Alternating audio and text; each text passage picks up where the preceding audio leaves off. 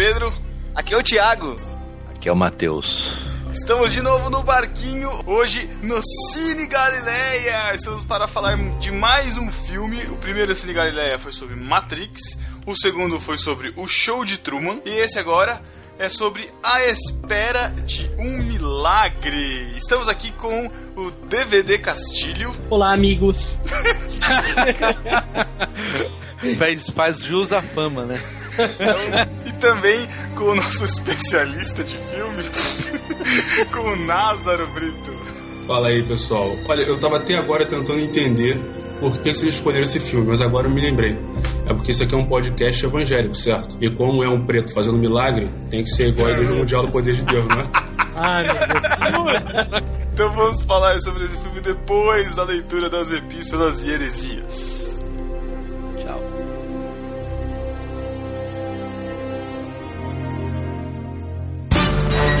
Epístola. Epístola. As epístolas. Epístola. Epístola. Estamos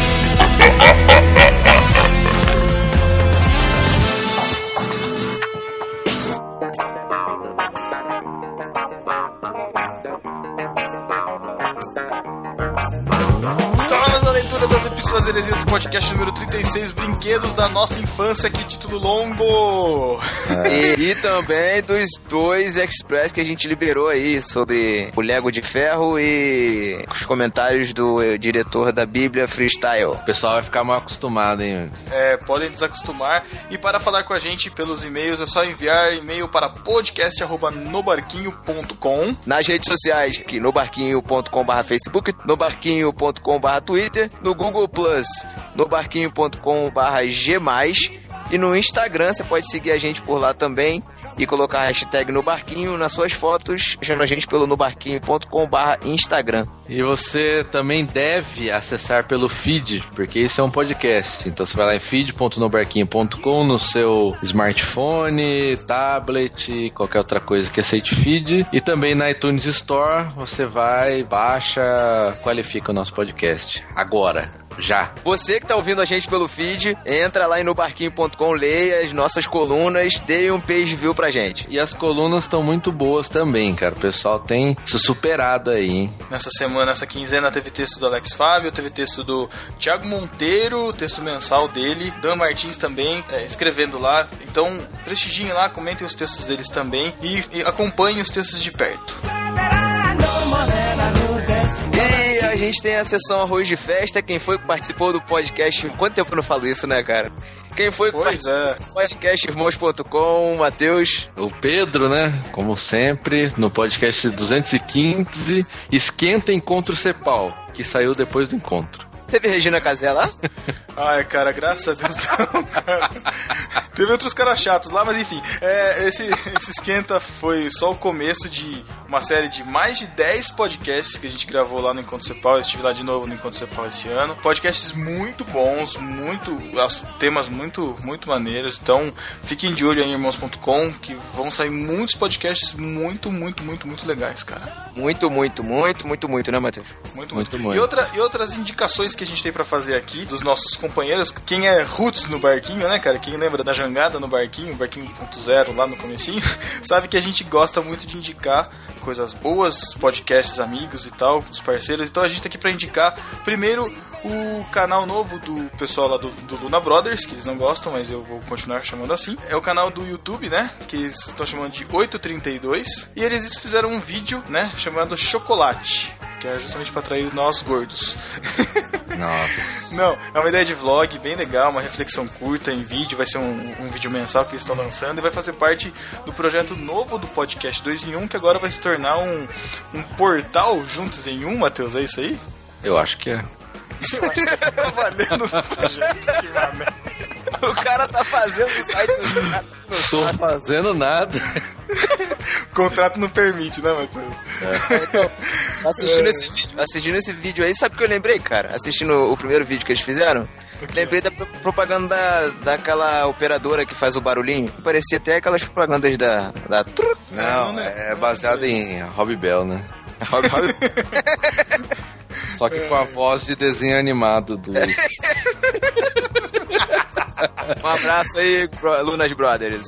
E também indicando o site do Lucas O Roberto, né? Que ele é ex-GraçaCast. Ó, vai aparecer Big Brother, né, cara? Ele é ex-GraçaCast. Ex-gra... Ele- Ex-gracete. ele é da formação inicial do. Ele é um desgraçado? Ele é da primeira temporada do Achando Graça. Ah, E- aí ele agora tá- evoluiu, evoluiu. Isso, ele tá com o site até aqui. A gente vai estar com os links aqui. Ele tá com, além dos textos que ele posta lá, ele tem um podcast em formato de audiodrama, muito, muito legal. Escutem lá também, são podcasts curtinhos. E um vlog também que chama Vem Comigo, que é ele na frente da câmera sozinho lá, contando as suas, suas histórias, fazendo as suas reflexões. Também muito maneiro, vale a pena a recomendação. E também recomendar o Telcast, que está voltando, o podcast do nosso querido Melhoranza. Então ele tá voltando a gravar aí, já tá com o quarto episódio falando sobre genealogias, então também escutem lá, prestigiem também nosso caro colega. Recomendado, recomendado. Ok, vamos agora para o discípulo desocupado. Discípulo desocupado do Express Lego de Ferro 3. No Facebook, quem foi, Matheus? Paulo Henrique Nunes Rocha disse: Não vi ainda, mas pelos comentários não vou ver. Fez bem. No site foi a Raquel Gonçalves que disse: Será que foi a primeiro? Ih, tem uma coisa estranha. Abaixando, apesar de não saber nada desse tal Homem de Ferro. Caramba! Cara, eu quero saber o que ela achou depois de ouvir. De um filme que ela não sabe nem quem é o cara. E Irmãos.com, Diego Matos, que disse: Esse acompanhei ao vivo, vou baixar ver como ficou a edição. É, Muito boa, isso por sinal, hein? ficou mesmo, a edição ficou ótima. É, Obrigado, quem não- obrigado, Matheus, Pra quem, obrigado. pra quem não sabe, esse Express a gente fez pelo Google Hangouts, né? Então tem um vídeo também linkado aí na postagem, se você quiser assistir a nossa, a nossa zoeira. E nos brinquedos da infância, o discípulo desocupado do Facebook foi a Ana Luísa Bezerra, que disse baixando, hahaha, voltando para o pod depois de muito tempo. No site do Nubarquinho Ramon Gomes, que disse, será que fui o primeiro? Como esse povo é inseguro, né, cara? É, caramba, Pelo seja melhor, velho. E irmãos.com, Gesiel de Oliveira que disse baixando para ouvir. Será que foi dessa vez? Hahaha, desocupado eu? Véspera de feriado pode. Enchendo linguiça pra ganhar 500 bits. Exatamente. é a nova categoria, né, cara? E o Express BFS, comentários do diretor. No Facebook foi o Rodrigo Bibo de Aquino, que disse: Não apoio mais esse projeto. Depois de Olha ouvir, só! Uh, depois que eu ouvi, ele falou que não apoia mais o nosso teólogo. Caramba! Será que não apoia mais a, a, a Bíblia ou será que ele não apoia mais o, o No Barquinho? Ele não especificou É, que projeto sim. que ele não apoia mais. Verdade. Fica a dúvida. Verdade. Olha só. No, no barquinho, lá no nosso blog, no nosso site, Vitor Salgado que disse: Baixando, vamos ouvir as heresias, ou não. É, Ariovaldo Júnior, né? Fazer o quê? Irmãos.com, Vitor Salgado também, que disse: Desocupado? Eu? Sim, desocupado você. E não ganhou os 500 bits porque não ultrapassou 50 caracteres. E se não Mas- ganhou a tríplice coroa também. Mas ele salgou os comentários. né? Nossa, meu Deus, Thiago Ibrahim Os ganhou, comentários, ganhou os os comentários ficaram hipertensos. Oh. ah, não, meu Deus. Com saudade disso, cara. E chegaram pra gente aqui três mensagens de voz. Uma do Chico Gabriel, Giovanni Medeiros e Juliana Camargo juntos. Olha aí, gravando, hein? mandando pra gente editado com som de fundo. Falei, os caras estão ficando profissas, cara. Uma do Lourival Neves também e da Jussara Soares, que há muito tempo tá pra eu colocar e eu esqueci. Desculpa, Jussara. Mas estão aqui em seguida os três recados de voz antes das nossas epístolas.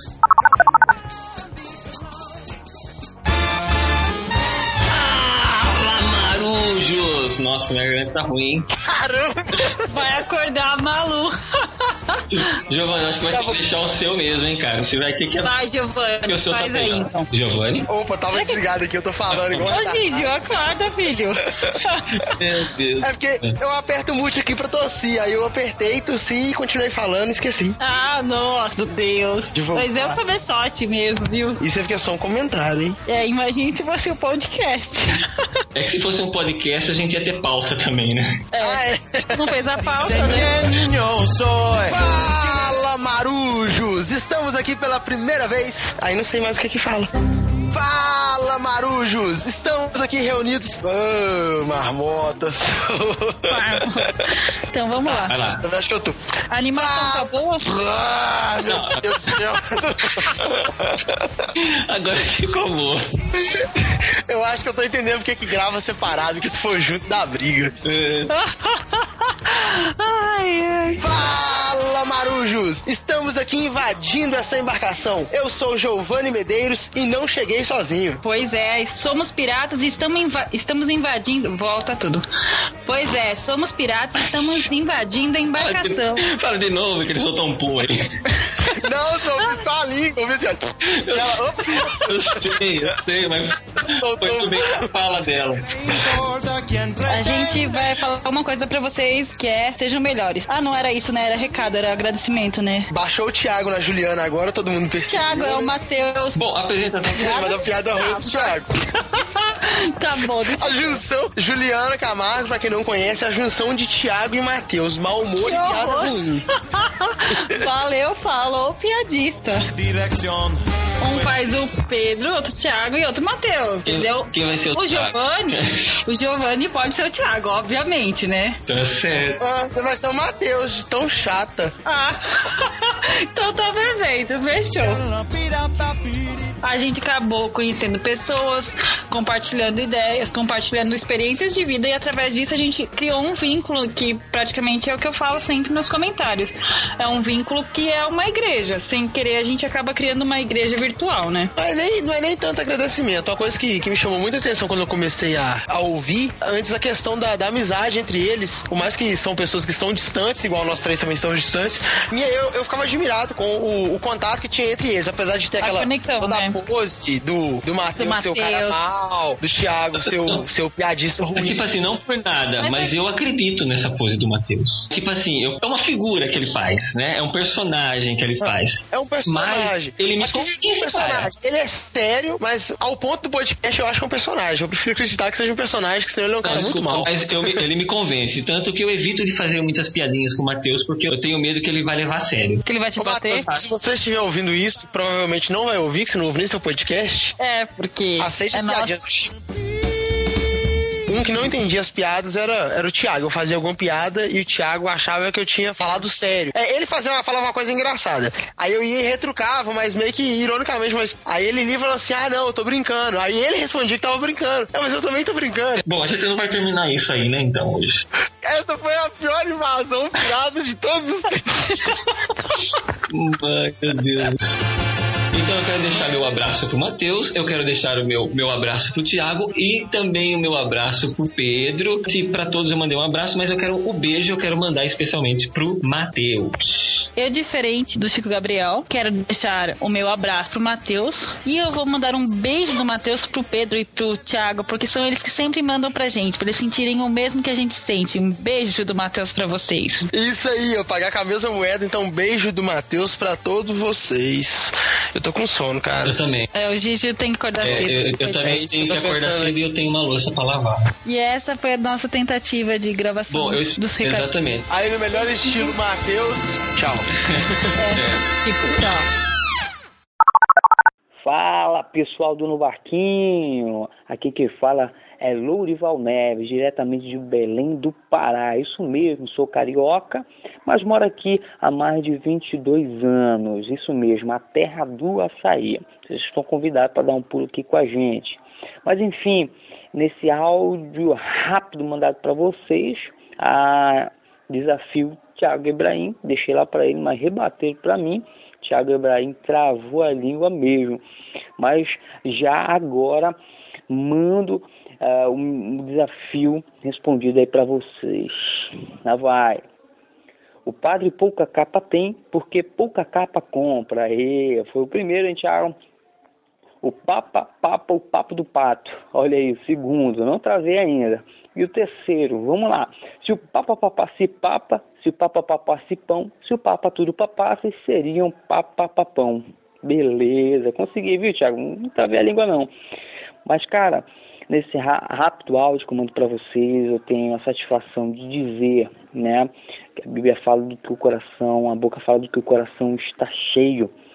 Meu coração está cheio de satisfação por conhecer pessoas que se dedicam a esse ministério, podcast, ministério, não somente de jovens, mas abrangente, que chega a todas as idades e que tem nos satisfeito muito, isso mesmo, tem levado a palavra de uma forma irreverente, diferente, mas nunca, nunca perdendo conteúdo, nunca perdendo a centralidade que é Cristo. Isso é mais importante.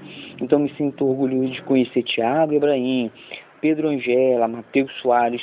Para mim é um privilégio. Se você vier somente para somar a amizade que muito me satisfaz. Então deixo um grande, forte abraço a todos ouvintes e a vocês também que nos fazem tanto felizes. Um abração mesmo, deixa aí meu áudio rápido, mas não é o primeiro não, é o primeiro de muitos. Então um forte abraço para essa equipe chamada No Barquinho. Beleza, muito obrigado e fique na paz. Valeu! Oi Pedro, oi Tiago, oi Matheus. Aqui é a Carla Lawanda falando de Fortaleza, no Ceará. Queria dar uma dica a todas as moças que escutam o podcast no barquinho, que é a seguinte: Meninas, arrumem a casa ouvindo podcast porque não tem preço. De repente acabou tudo e a gente dá boas risadas enquanto deixa tudo limpinho e organizado. Eu recomendo. E eu tô muito interessada no prêmio do Matheus. Vou tentar ser melhor da próxima vez. Outra coisa, adoro chaveiros. Vamos então para as epístolas do podcast número 36, já que os outros você tem lá, os comentários, enfim. Tatinha Carneiro começando falando: Tiago, super entendo seu problema com o vai e vem. Além de mais baixa que o padrão para a minha idade, sempre foi a mais nova da turma. E só uma correção: a cor terminária certamente é chamada de cor de sujeira, algo entre o cinza e o marrom. Jaqueline, também tive a Barbie grávida. Olha aí, é uma geração estragada, hein?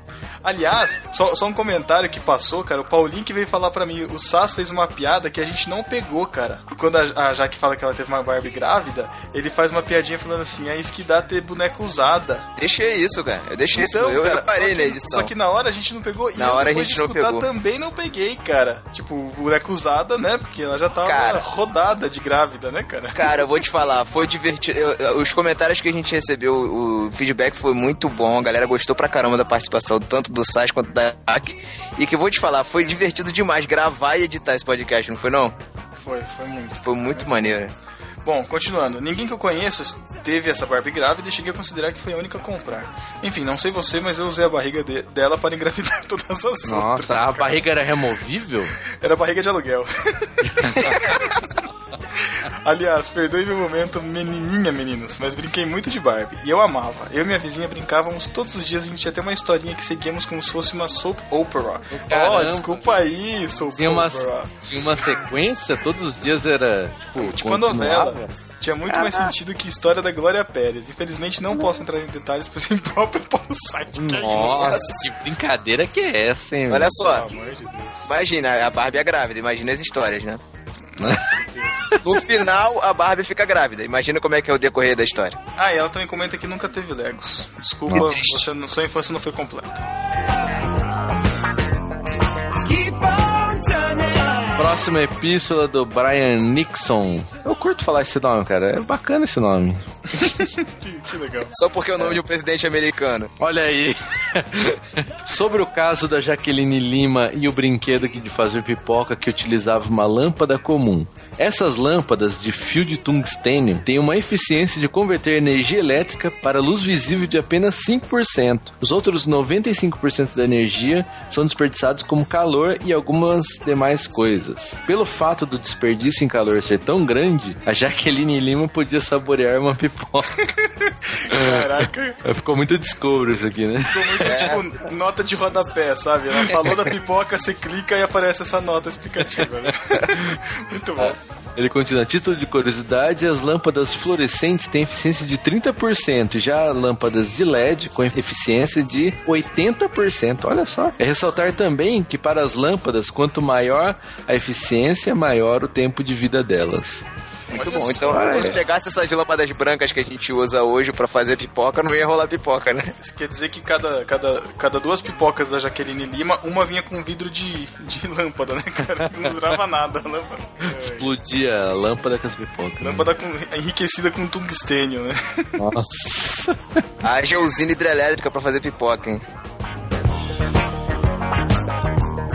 O Jonathan Bruno mandou um e-mail pra gente e disse assim, ó: "Achei que vocês deixaram de fora uns brinquedos meio de pobre. Tipo, tinha aquele brinquedo que era uma roda de rolamento de caminhão, que era guiado por um frasco de perfume cortado em forma de pá e preso por um cabo de vassoura. Eu lembro disso aqui, cara. Eu tive isso aqui. Na minha infância Agora- pobre, eu brincava muito disso. Eu não entendi Cara, nada aqui. Agora, peraí. Que infância pobre é essa que você tem que pegar um rolamento de caminhão e depois cortar um frasco de perfume, cara? Meu, Isso é porque você, é porque você não conhece a infância nas comunidades do Rio. Caramba, eu não sei o que é isso Não aqui não, que- cara. Eu, eu não era pobre. Não, o Pedro nunca vai imaginar, ah, mas. vai tomar Pedro. Pedro teve Lego, né? Não precisava Pô, exercitar a imaginação, né? Aí ele falou aqui, ó, o Jonathan fala que passou, passava o dia guiando as rodinhas. Eu fazer já, a imaginei, né? eu já imaginei aquele episódio do Chaves, né? Que ele faz um caminhãozinho de papelão. Aí chega o Kiko, né? Com um caminhãozão. É fazer o outro Kiko? aprendi no Chaves, né, cara? É verdade, cara. Quem é o Kiko? Quem é o Kiko? É? Quem é o Kiko? É o Kiko. O Kiko é o Pedro, com certeza. Com certeza. Ah, eu não me misturo com. Tesouro, é o tesouro. Pelo tamanho, o Thiago é chiquinha, né, cara? Vai, o humor do seu Madruga, né? É, exatamente. Vai Federico. Próximo e-mail. Caio Coisa escreve. Coisa. Caio Coisa. Salve, salve, Chrome, Firefox e Opera, os navegadores. Eu sou Chrome, eu sou Chrome. Tá Eu bem sou que ele não falou Internet Explorer, né, cara? Eu sou Safari, desculpa, cara. Não, não, não, pela, pela ordem aí, pela ordem, o Pedro é o Chrome, eu sou o Firefox e o Matheus é o Opera, porque é o mais antigo, né? O mais velho. Não, eu sou Safari, cara, desculpa. Mas enfim, meu nome é Caio, eu sou de Olinda, Pernambuco, e este meio tem um sotaque arrastado. Ah, e o Thiago que tem que ler então, cara. Vai lá, Thiago. Então, um sotaque? Vai lá, lê aí, lê aí.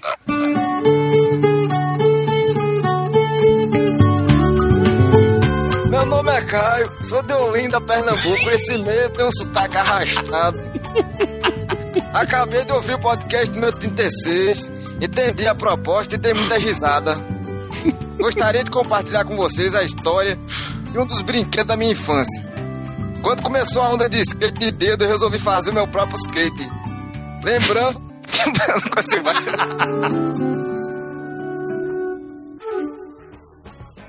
Lembro-me que passei o dia inteiro recortando, pintando e plastificando shape, feito com papelão. Depois desmontei um carrinho tipo Hot Wheels para usar as rodinhas do skate. Fiz tudo Cara. com muita paciência e cola.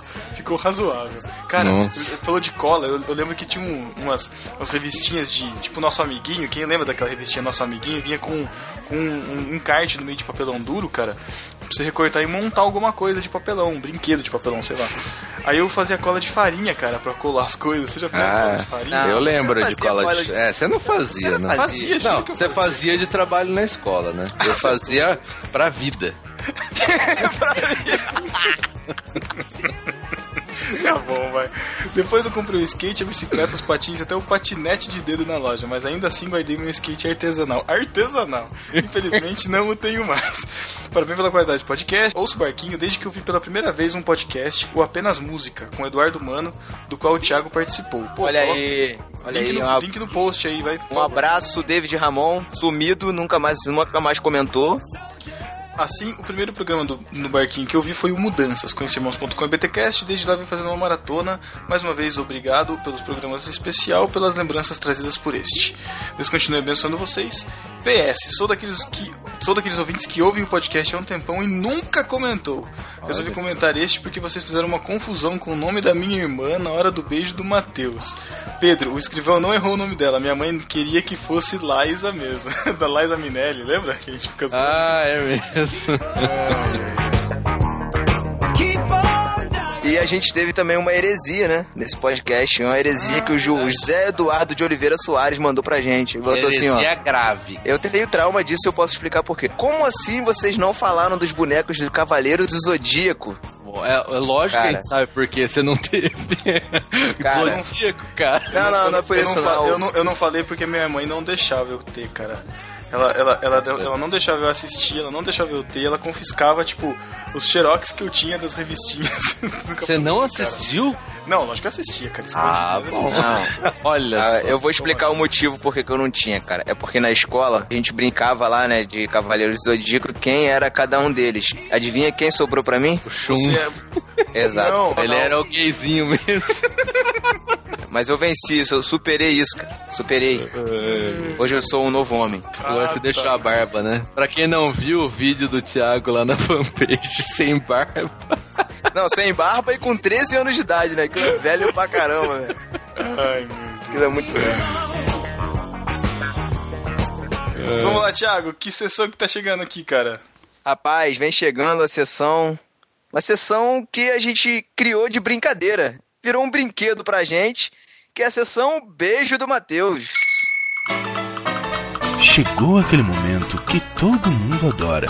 Vai se ferrar. Não. Ai, tá vendo, Thiago? Botão, eu odeio. Ai, cara. Seja melhor. Tchau. Um beijo do Matheus pra você. Não.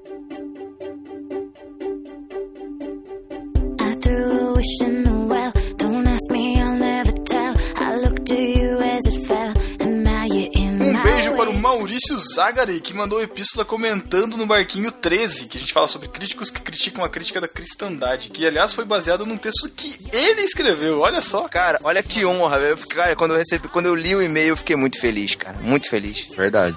Um beijo do Matheus pro Luiz Carlos. Um beijo do Matheus para o Juliano Rabbit, cara, curte a gente, mas não curtiu a Bíblia Freestyle. Um beijo do Matheus pro Diego Matos, que disse que o Matheus é um personagem. Vai se ferrar, personagem do caramba. Caramba, que isso? Um beijo do Matheus para o Ricardo José Correia, que também não curtiu os palavrões na Bíblia Freestyle. Um beijo do Matheus pro Rafael Campos, que ouviu no barquinho, enquanto ouvia, mandou foto dos brinquedos dele pra gente, que ele ainda tem. Nossa, get a life, né?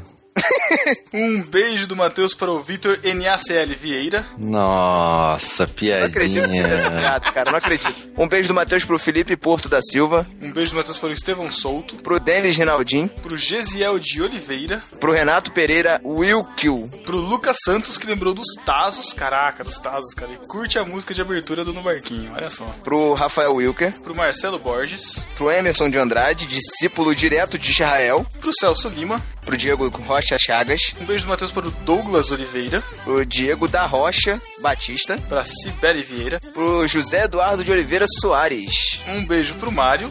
Que Mário? Ai. um beijo do Matheus pra Alessandra Catarina, que mandou um beijo do Matheus pra gente, olha aí. É, dispenso, obrigado. Eu também passo, eu passo. Um beijo do Matheus pro Thiago da Juliana. Pra Juliana do Thiago, que isso, cara. É, um beijo do Matheus pro Evandro Denzin, que acha que a Jaque deve participar sempre do NB. Um beijo do Matheus pro Tarcísio Nardoto. Pro teólogo desocupado Rodrigo Bibo de Aquino. Pro sensacional Alexandre Melhoranza, que tá virando um piadista no Twitter. É, tem futuro, tem Tá futuro. demais, tá demais. Eu vou pular o Gessel de Oliveira, que a gente acho que já foi, né? Um beijo do Matheus pro Gabriel Escapim de Oliveira. Ele tem muita Beijo. facilidade para fugir das pessoas. Nossa. Um beijo do Matheus para o Daniel Souto. Um escapa, o outro tá solto. Que beleza, hein? Nossa. Um beijo do Matheus pra Jaque Lima, nossa colunista e participante do NB. E um beijo do Matheus também para o Daniel Sazo, nosso vitrineiro, artista dessa beleza de vitrine do Lego de Ferro, sensacional. Ah, inclusive ganhou um RT lá do Afonso Solano, cara. A arte do. É, cara, a arte lá. Olha aí, que Só beleza. faltou colocar o link do No Barquinho, né? Seja melhor. Só. Seja melhor, cara. Olha. Um beijo do Matheus pra Juliana Camargo, Pro Felipe Fraga, pro Lorival Neves, pro Wagner Gurgel do Amaral Filho, pro Samuel Varela, pro Diogo Oliveira, pra Amanda Sevidanes, beijo do Matheus para Luciana dos Santos, que disse finalmente a Jaqueline no podcast. Aí, que beleza. Um, um, beijo, um beijo do Matheus pro João Henrique, Pro Jonathan Bruno Silva Santos, pro Felipe Porto da Silva, pra Siroca, quem? sei lá, cara. pra Ana Luísa Bezerra. Pro Cleiton Zod Queiroz, Um beijo do Matheus pra Carla Gomes, que achou uma boa ideia a gente lançar o boneco do Matheus. Seria boa, hein? Eu, eu- cara, acho legal, eu acho legal. Desde que eu ganho royalties. Um beijo do Matheus pro Luan Lessa, Beijo do Matheus pra Laís Minelli, nossa discípula que adotou esse nome artístico. Ela disse que é irmã lá do Caio Coisa, né? o nome dela então é Laís Coisa. Pra melhor Minelli. O nome dele é Caio Minelli, né? Caraca. Um beijo do Matheus pro Ramon Gomes. Um beijo do Matheus pro Diego Rubim. Um beijo do Matheus pra Tatia Carneiro. Pro Brian Nixon. Pro David Rodrigues. Pra Stê, que também teve uma Barbie grávida. Barbie grávida e jogou Roller Coaster Tycoon, cara. O melhor jogo de computador, cara, da- dos anos 2000. Cara. Oh, esse era animal. Um beijo do Matheus pro Daniel Cazé. Pra Silvia Gabriele. Pro Chico Gabriel. Pro Fábio César Magalhães. Pro Paulo Henrique Nunes Rocha. Pra Raquel Gonçalves, que parou de ouvir no barquinho no ônibus porque não consegue segurar as risadas. Seja melhor. e um beijo do Matheus pro Josielson de Souza, que comentou pela primeira vez e curtiu o hangout que nós fizemos. Muito bom. Aí, além de todos esses discípulos que ganharam um beijo do Matheus, um beijo do Matheus pra você, discípulo, também, que ouve a gente, mas nunca comentou, não entra, não fala nada. Mas um beijo pra você assim, um beijo do Matheus assim mesmo pra você. Seja melhor. Então é isso, galera. Fiquem aí com o nosso podcast sobre o filme A Espera de um Milagre e até 15 dias. Valeu, galera. Tchau.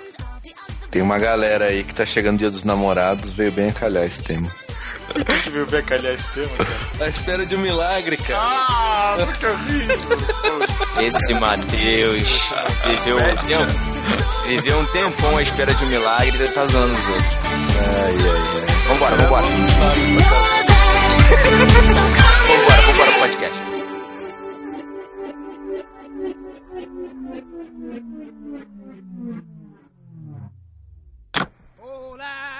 podcast. Estamos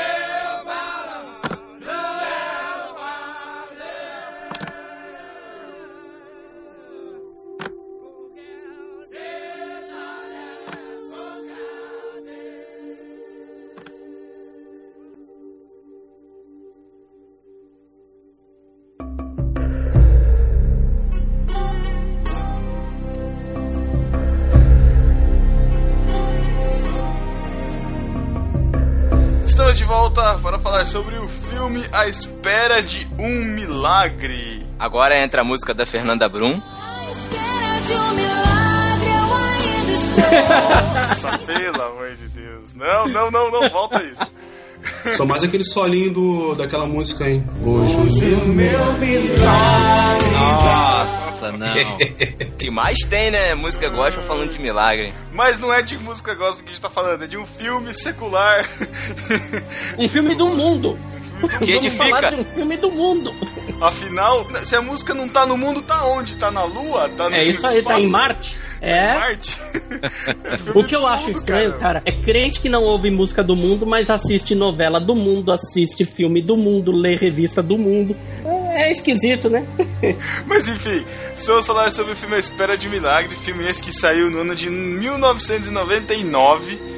Vocês veem que a gente só pega filme velho, né, cara? Matrix era de 99, o Show de Truman era de 98, se eu não me engano. Esse de 99 é pra não ter desculpa de não ter assistido. E vamos lembrar que, só pra deixar bem claro, vai ter spoiler sim. Não quer ouvir? Aí eu não sei o que você vai fazer. Vai desligar, Matheus? Vai ter. Vai dar Não, pausa? não, vai escutar outro podcast no barquinho. Escuta uns antigos aí, não tem problema não. Seja melhor, seja melhor e assista, assista o filme. Inclusive terão links aí embaixo, embaixo pra você comprar no Submarino. Ou em outro site. Tá bom.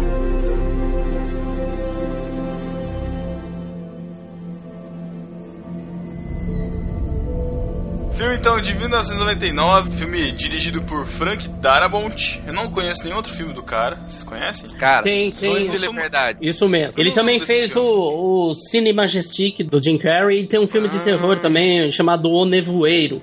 Mas o Sonho de Liberdade, cara, Olha, rende aí um outro Cine Galileia desse filme, viu? Fica a dica. Esse filme ele é uma adaptação de uma obra do Stephen King. Sabe o que é interessante que eu descobri? Que esse Espera de um Milagre, que na verdade é o nome lixo, né? Que deram aqui no Brasil. É verdade. O nome em inglês é The Green Mile, né? A milha verde, que eles chamam lá do.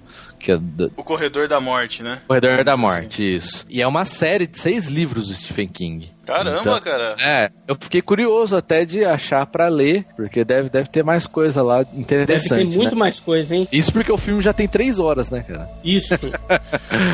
O, o Stephen King, ele tem a fama de produzir obras assim, meio é, fantasiosas, é, obras de medo, terror, assim, uma coisa assim. Ele mistura realidade. Ele com- mexe muito com o sobrenatural. Isso, ele Ah, põe uma tá. história real, tipo essa da pena de morte, né? Corredor da Morte, e ele põe um lance sobrenatural no filme. Ba- Basicamente, os filmes são sempre assim, né? Se me permite, tem um, tem um fato interessante aí sobre o diretor. Frank Darabont. Isso. Ponte. Ele é um cara que ele não tem uma lista muito extensa de filmes, assim, ele tem cinco, seis filmes. Mas o cara parou de dirigir e hoje ele é um dos produtores da The Walking Dead. Walking Dead, exato. Olha aí, É. rapaz. É um cara que manja muito, assim, de terror, de sobrenatural. Assim, os seis filmes que ele fez, eu assisti três, né? Que é o Sonho de Liberdade, o Cine Majestic e o Espera de um Milagre. E os três são bons. O Nevoeiro também é bem interessante. Assisti, eu fiquei curioso de assistir os outros, né? Eu não sabia da, que ele tinha dirigido Um Sonho de Liberdade e dá pra perceber claramente assim a, a ambientação do filme dentro da penitenciária, né? É muito é parecido. o muito. Sonho de É, Liberdade é o mesmo clima, né, cara? Isso, É. exatamente. O filme é o mesmo clima. Pô, que maneiro, cara. Esse filme, ele concorreu a quatro Oscars, né? Não ganhou nenhum. Foi nomeado com melhor fotografia, melhor som. Melhor ator coadjuvante pro. Ah, Foi pro Michael Clark do- Duncan. Isso. Que E faleceu ano passado, né? Isso. Isso. Melhor filme também, o que é uma, uma injustiça aí esse filme não ter. Quem não ter ganhou ganho. nesse ano, você sabe? Cara, ganhou. Beleza Americana. Caraca, sério? Olha aí, Eu acho. sério. Que é um, é um filme bacana, é um é bom, filme. é bom. é. Mas, mas cara, perto Nem se compara, desse, né? acho. Nem se compara. Então e sabe com, sabe com qual outro filme ele concorreu, cara? Caraca, com Matrix. sexto sentido, cara. Com Não, Sexto Sentido. O Informante e Regras da Vida. Junto da Isso, hein? Esse ano de 99 foi um ano bom pro cinema, né, cara? E ganhou como melhor filme o pior dos que concorreram. Exato. O seu nome é John Coffey. É sim, senhor. Como o café. Mas não escreve igual, não. E você sabe escrever, não é? É só meu nome, chefe.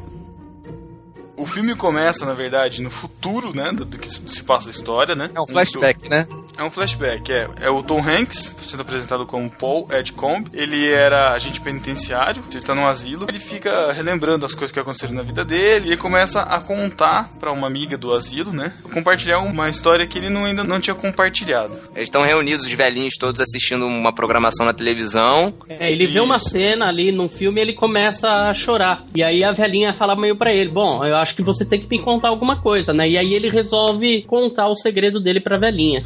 E esse segredo é a história do filme, que se passa em 1932, se eu não me engano. 35. 1935. 35 na época da Grande Depressão nos Estados Unidos. Isso, então o país passava por uma grande crise, um terço da, da população estava sem emprego, e ele era um agente penitenciário de uma ala, né, onde todos os presos ali eram condenados à morte. Eles que executavam os presos, né. E ele era até um agente bonzinho, assim, né, você via que ele fazia o possível para que os condenados ali não sofressem, né, tivessem um, É. um final de vida bom até que fossem levados à cadeira elétrica, né. É, e isso até é um pouco dúbio, porque, ah, tá, ele é legalzinho, bonzinho, mas na verdade ele deixa claro que ele não gosta de coisas que saiam do controle, porque um cara naquela situação, né, um assassino, pode fazer qualquer coisa, né? Pode Exato. dar uma crise, pode matar É, alguém, né? É aquele negócio, ele deixa bem claro isso que ele fala, pô, esses caras já estão vivendo um período de tensão enorme, e os caras sabem que vão morrer. A gente vai deixar um cara desse que não tem nada a perder, nervoso pra quê? Vai saber o que, que ele pode fazer se ele ficar É. nervoso. É, porque Uhum. se ele, ele vai, ah, vou matar um guarda. Não vai mudar É. nada pra ele, cara. Ele vai morrer de Eu vou morrer jeito. daqui a 15 dias, é? Não É, tem nada exato. a perder, realmente. E ele sofre de uma infecção urinária grave, né? Então ele tem uma infecção Nossa, muito, muito forte, tanto que o começo da, da história dele é ele no banheiro apertado, né? Não conseguindo urinar direito. Enquanto tá chegando um preso, né? Muito importante, assim, um preso diferente, que ninguém conhecia e tal. E é até engraçado a cena que ele chega, que chega o caminhão. Eu falei, nossa, mas o eixo tá encostado. o- o- Tá no chão, né? Tá no, O carro tá tá no ch- o carro tá no chão. O que que tá acontecendo? Dá a impressão que vão sair vários presos, né? E de repente sai sai o John Coffey, né, que é o, o personagem Nossa. interpretado pelo Michael Clark Duncan. Igual café, só que escrito diferente. Exato, falam o filme inteiro. E parece que o carro dá um pulo assim na hora que ele sai, né? É. Volta o eixo no lugar. O que fizeram? Quebraram as molas? Vamos andando!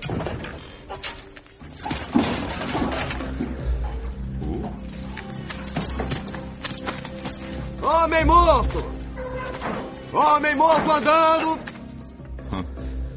Um homem morto andando aqui! Meu Deus do céu, por que é que ele tá gritando?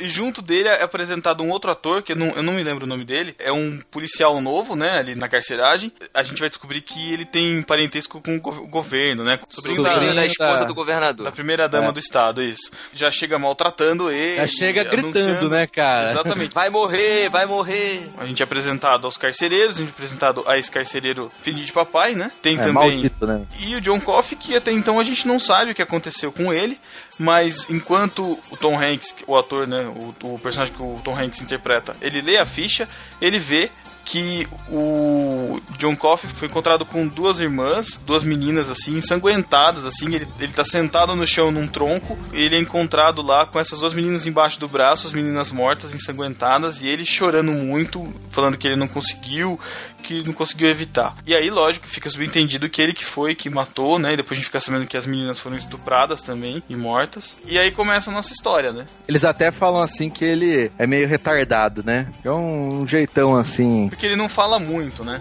É, ele não fala, ele chega, ele fala que tem medo do escuro à noite, né? É um jeito meio crianção, parece meio um crianção, na verdade, o jeito dele. né? É, é, não tem. É, apesar de grandão, né? Um cara gigante, forte, ele parece meio inocentão, né? Então eles julgam desse jeito até que um dos guardas lá fala pro Tom Hanks, né? O Paul. Ele parece bobo, mas olha a ficha dele aí, o que ele fez, né? E aí, aí que ele vai ler, né? Que é o que o Pedro Ele falou. vai ler, é. Nesse momento que ele começa a ler a ficha do cara, que começa a passar ali a história do John, do- de como ele foi pego, né? Não é antes, é nesse momento. Ele pega a É. ficha, ele começa a ler, e aí na, na cabeça dele vai sendo construída toda, toda a cena do que aconteceu. É, nesse momento também a gente fica sabendo na, na história que o chefe da corporação ali tem uma esposa que sofre de muitas dores de cabeça e depois a gente fica sabendo que ela tem um tumor cerebral com muitas dores, dores fortes, ela- e ele não sabe como contar pra ela que ela tem essa doença. Porque Então, não muito- tinha o que fazer, né? Era, Exato. tava num lugar no cérebro que não tinha como operar. Era um tumor incurável que só o Valdomiro podia resolver.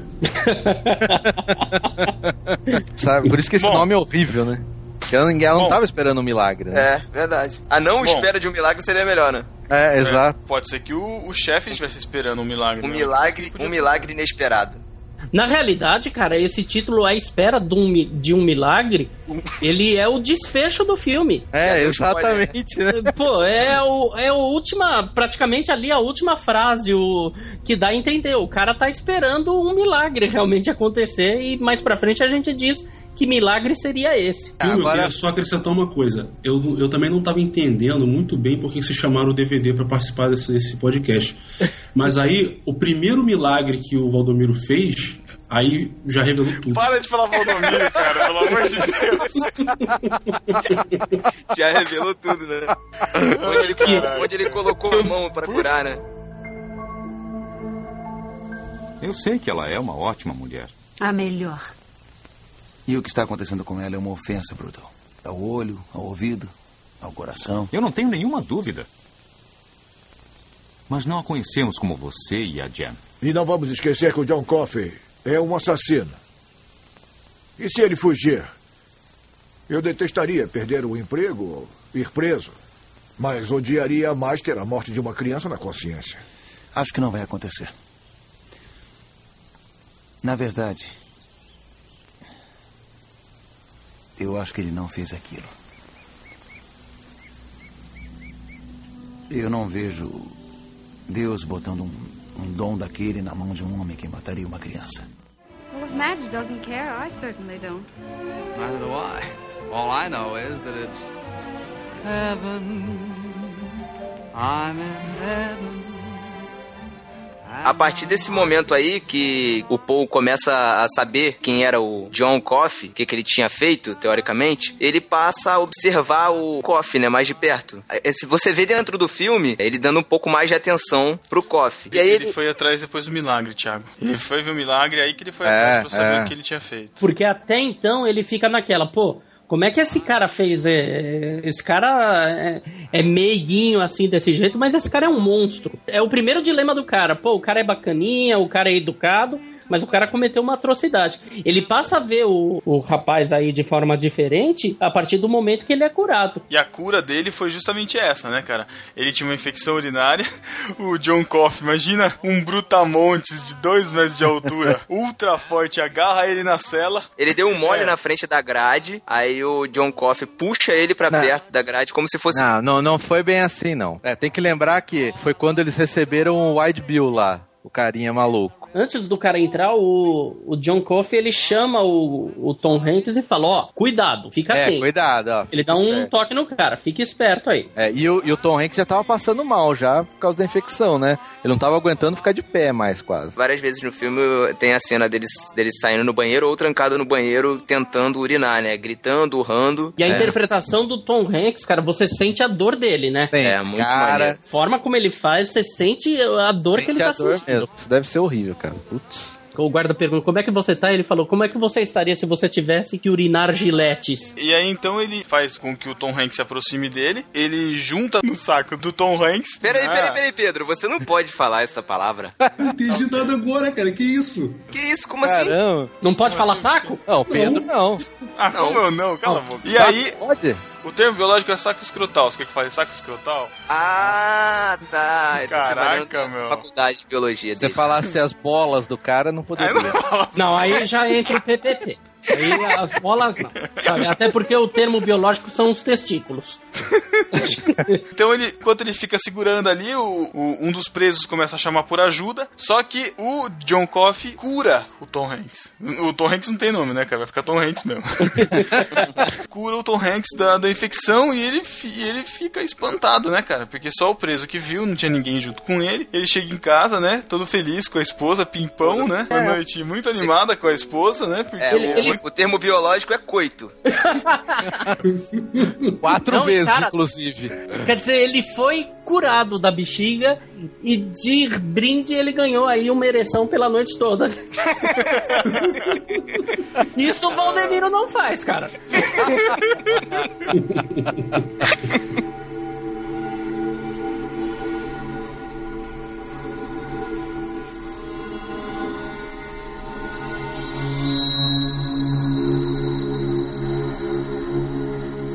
Aí a partir disso, né, no outro dia, ele dá um migué lá no serviço e fala: Ah, vou ficar por motivo de doença tal, vou ficar em casa. Deve ter feito mais alguma coisa em casa. e aí depois ele sai atrás do advogado que defendeu o John Coffey, né? Porque aí sim que ele se interessa pela história do John Coffey. Fala, pô. Um cara com um dom desse tá preso, né? Matou tão, de uma forma tão fria aquelas meninas, né? E aí ele vai falar com o advogado. E aí a gente vê um dos temas polêmicos desse filme sendo abordado, que é o racismo. Nesse ponto, o, o advogado ele acaba comparando o John Coffey, que é negro, não sei se a gente já falou, né? Mas ele é negro. É, ele não compara é, o, o John Coffey, ele compara É, os compara negros os em geral, negros. né? É isso, eu tô, eu tô lembrando que o John Coffey é negro, pra quem não assistiu. É, porque tem que lembrar a pergunta que o, ele, o Tom Hanks fica rodeando, rodeando, conversando com o cara, e no fim ele pergunta: Você acha que ele foi culpado mesmo? Você acha Você que ele acha fez que foi aquilo? ele mesmo? É. E aí ele faz a comparação, o advogado fala assim, ó, os negros são como vira-latas, cara, cães vira-latas. Eles estão ali, quietinhos, tá tudo bem, eles nunca fizeram nada de mal. Fingem que o- são seus amigos, Finge que ganham a sua confiança. Pra isso ele chama o filho dele, que deve ter mais ou menos 5, 6 anos, e mostra que o filho dele é cego do olho direito. E aí ele fala, ó, isso aqui quem fez foi o meu cachorro vira-lata que eu tinha, e deixou meu filho cego, mas eu não tive clemência. Eu sei, ele sempre foi bonzinho, sempre teve, sempre foi muito companheiro da família, mas para ele pagar pelo erro que ele fez, ele eu levei ele até o matagal e dei um tiro nos miolos dele. É, a ideia é que ele falou, é, eu não pensei duas vezes em matar ele. Né? Exato, e... pra ele, ele pagar pelo que ele fez. É, isso aí é, isso é importante falar, porque lembrar que o filme ele se passa ali no sul dos Estados Unidos, né? Alabama, região cheia de preconceito, né? Com relação aos negros. Inclusive o cara, o carinha que vai preso lá, aquele Wild Bill também, ele dá umas declarações bem bastante racistas, racistas. Né? Verdade. É. E, e, se passa lá, então ainda existia essa ainda acho que ainda até tem hoje ainda, né, esse preconceito. Tem sim. Mas na época tava ainda bastante forte, né, em 35. Não, eu tenho um exemplo aí, cara, para contar, que aconteceu comigo inclusive. Eu passei um tempo lá na Espanha, mais ou menos uns cinco meses, e lá eu demorei muito tempo para inclusive ver uma pessoa negra na rua. Então, por eu ser negro, eu chamava muita atenção, porque lá tem muita gente branca assim. As minhas duas primeiras semanas lá, eu sofri bastante assim, porque vi as pessoas olhando de uma forma diferente comigo, passava na rua, na calçada, nego simplesmente atravessava a rua. E, e tipo, não tô aumentando, cara. É desse nível. De chegar para pedir uma, uma ajuda a um, a um guarda no, no, no meio da rua o cara na mesma hora coloca a mão no, no spray de pimenta para poder, antes de falar comigo, entendeu? Caramba, é, esperando utilizar. Isso? É nesse nível, cara. Então, assim, a gente pensa que, que é uma coisa de 35, de, de lá de trás, mas isso acontece hoje, cara. Acontece hoje, aconteceu comigo, eu vivi isso. As duas primeiras semanas foi bem traumático para mim. Aí depois eu também comecei a zoar com a cara dele, entendeu? Eu pegava, botava uma touca, um óculos escuro, botava. um óculos escuro e fazia um assalto. É, exatamente. sacanear, só pra sacanear. Tá tirando onda na minha cara, agora eu vou assaltar de verdade. Eu sou carioca, rapá.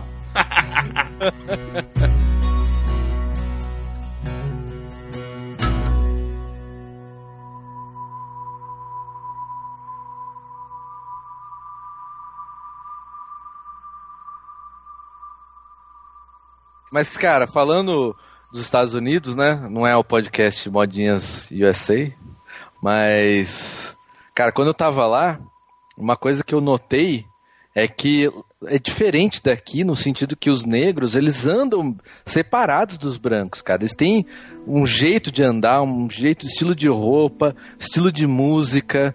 É, é bem segregado, assim, sabe? É isso porque eu tava num estado do norte, né? Que teoricamente não, não tem tanto isso, mas dá para ver é, é um preconceito dos dois lados, vai, vamos dizer. Imagina em 35, né, onde se passa a história, como era bem pior isso, né? É histórico, né? O que acontece hoje é histórico, né? Imagina um programa no estilo Esquenta nos Estados Unidos. É o que mais tem lá, só não tem aquele, aquele negão lá. Como é que é o nome daquele negão gordo? Arlindo Cruz. Cara, isso daí que vocês falaram, que não tem o um Esquenta lá, nos Estados Unidos tem programação só para negro, cara. Tem programa só de negro. Tem seriados que você é feito pro, só para negro, cara as piadas, tudo isso é voltada para esse público. A segregação, a segregação que existe hoje no Brasil em classes sociais, lá é feita através de raças, entre aspas, né, cara? Porque a gente sabe que não existe raça, a única raça é a raça humana, né? Mas você acha que a segregação aqui no Brasil é só mesmo por classes sociais? Não existe preconceito por existe. etnia aqui no Brasil? Não, eu acho que existe, mas eu acho que o que mais marca são, são a diferença por classes sociais. Aqui, por exemplo, eu vou no centro da cidade, vou em qualquer lugar, você entra em qualquer loja, tem gente branco, negro, normal, tudo misturado. Lá, cara, eu entrei numa loja um dia, fui olhando as coisas, né? Era uma loja coisa mais barata e tal. Cara, só tinha negão, cara. Que, é que não sei se vocês sabem que o Matheus, ele é meio café com leite, assim, né? Pra quem não conhece pessoalmente, e ele usa uma correntinha de pagodeiro. então, é verdade. e um bigodinho, e um bigodinho ralo, assim, também. Então, é um visual bem característico, assim, né? Eu me, eu me senti em casa lá, daquela loja. Falei, aqui é nós. Truta. Só faltou pegar um nacho na mão assim, né, cara? Acabou. Mas eu, eu, achei estranho, porque não é uma coisa que a gente vê aqui, né? Uma loja em que só negro frequenta. Eu não sei se vocês já viram isso. É porque a nossa. Eu não sei, eu não sei nos outros estados, mas pelo menos aqui em São Paulo, assim, é uma coisa que a gente vê. É, existe uma mistura muito grande, assim, né, cara? Você vê gente de tudo quanto é tipo, de, de tudo quanto é, é lugar, assim, cor de não, pele, São Paulo, culturas. São... São Paulo você vê japonês e Rastafari, cara. Então é. Aqui em São Paulo é tudo junto. Pra mostrar que tem uma diferença, assim. E é lógico, a gente não tá falando que não existe preconceito aqui. Lógico que existe, cara. É na- normal. inclusive- inclusive infelizmente, Não, infelizmente. normal não é, né? Normal. Não, é normal existir, né? É comum, não é? É comum, isso, não é normal. Comum. Mas o- a, a questão é que aqui a- as duas coisas acabam se ligando, né? O preconceito pela cor da pele, em vez de falar racismo, né? É condicionado à classe social também, né? Isso Exato, É, isso, é. isso é muito comum aqui. Isso aqui no Brasil, aí sim. Mas, de qualquer forma, eh, são inaceitáveis, né, cara? O que o cara fala no filme é, é uma crítica que o filme faz. A, a- exatamente isso, né? Comparar, pô, um negro a um cachorro, meu. Agora vamos entrar um pouco nesse assunto. Vamos discutir então. A Bíblia não é muito explícita quanto à origem das cores, de pele, enfim, né? Até o, o- aquele professor Adalto Lourenço que fala sobre criacionismo, ele diz que, que Adão e Eva eram de, de uma cor intermediária, vamos dizer assim, uma, uma, uma cor, uma matriz de onde saíram todos os, os tons de pele, assim, né? É, eles eram amarelos, que nem os Simpsons. É, mais uma paleta de cores, assim, né? Eles- Ô, Pedro, eu ouvi um, um- um teólogo esses dias falando aí que, na verdade, os negros vieram da maldição de Caim. Um teólogo. Era- era- Não, na maldição de Can, né? O filho Era de aí que é, era aí que eu queria chegar. Pelo assunto e pelo, pela dimensão que isso tomou de falar que os negros são amaldiçoados por causa da maldição que caiu sobre o filho de Noé, né? Que acho que foi sobre Cã. Ele viu ele sem roupa na, na tenda. Viu e- Noé, viu Noé pelado. Né? É. Ele tava. Noé tava bêbado, encheu a cara de vinho, aí o filho Noé foi lá e viu ele pelado. É ridículo, né? Jogar desse jeito, porque a maldição que ele falou era com relação a servir, né? Que ele ia ser menor que os irmãos, não sei o que, não tinha nada de "Ah, agora você vai ser negro. É, e ele foi. E no que ele. tu- Na verdade foi no Twitter, né? Ele colocou lá um monte de, de tweet louco. Aí ele colocou que o continente. Ele não falou que foram os negros, né? Ele fala que o continente africano foi amaldiçoado, porque pra lá que foi o descendente amaldiçoado de Noé. Ele, ele justifica falando que ele não falou dos negros. Não, eu não falei dos negros. Eu falei que o continente africano. Por coincidência, por coincidência, É, tem por coincidência. nele, Mas Enfim, por mais que sejam amaldiçoados, a gente sabe que hoje nós, gentios, também somos alvo da graça de Deus, né? Então não existe mais esse negócio de. Por mais que você queira acreditar que sim, né? É, no mínimo um desconhecimento do que, que significa, do que, que significou o sacrifício de Jesus, né, cara? Exato. E não É, se fala nada em relação. é. E, e não se fala nada, e não se fala nada em relação à cor da pele. Agora, que o continente africano é, entre aspas, amaldiçoado, isso é, mas ele foi amaldiçoado pelos homens, né, cara? E não por Deus. É a, a, a história a, toda a condição, da a colonização, história, né?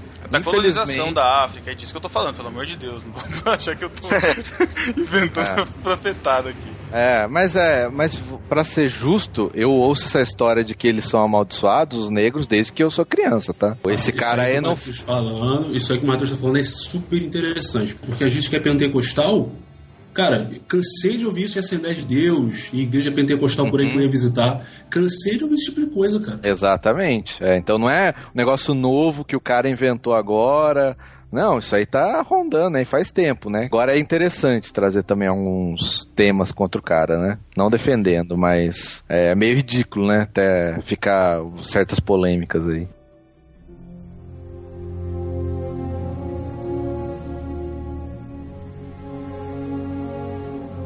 Adeus, chefe.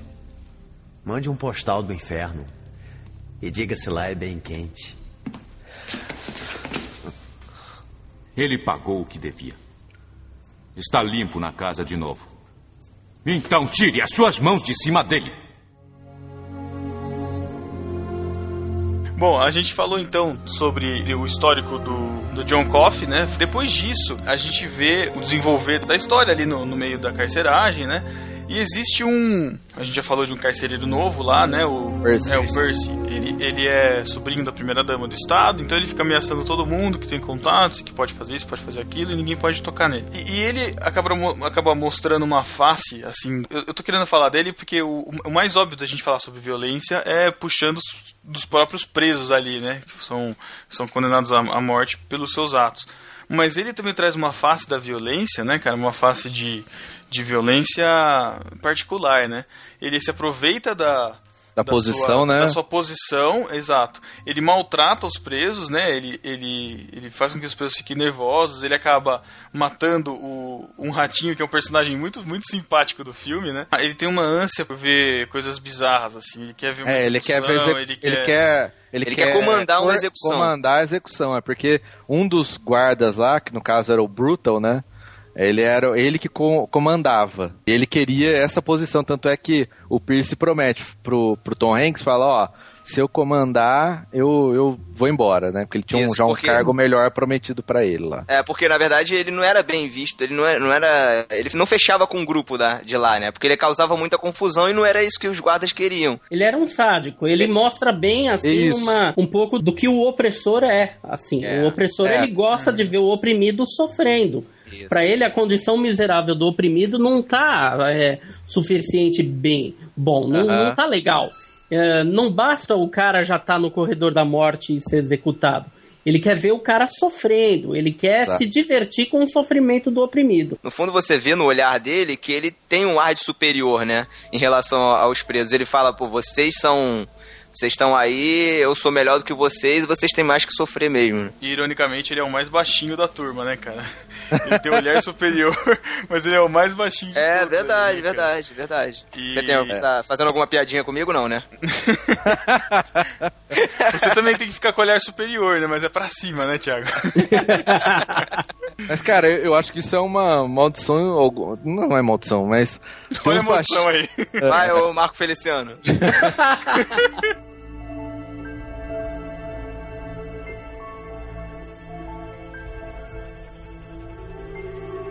Você ama sua irmã? Se fizer algum barulho, já sabe o que acontece. Eu mato ela em vez de você. Se fizer algum barulho, eu mato ela. Você entendeu? Você entendeu?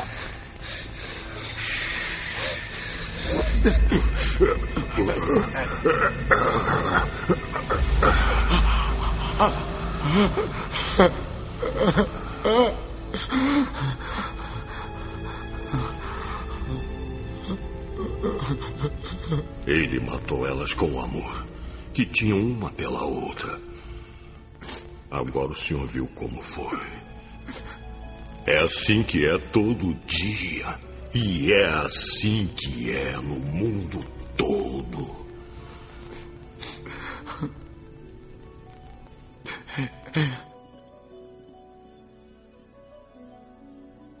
Então a gente vê na face do Percy essa violência escrachada, esse prazer pela violência, né? E também em, em um outro preso que, que chega lá, como o Thiago já falou, o Wild Wild, Bill, que eles chamam, né?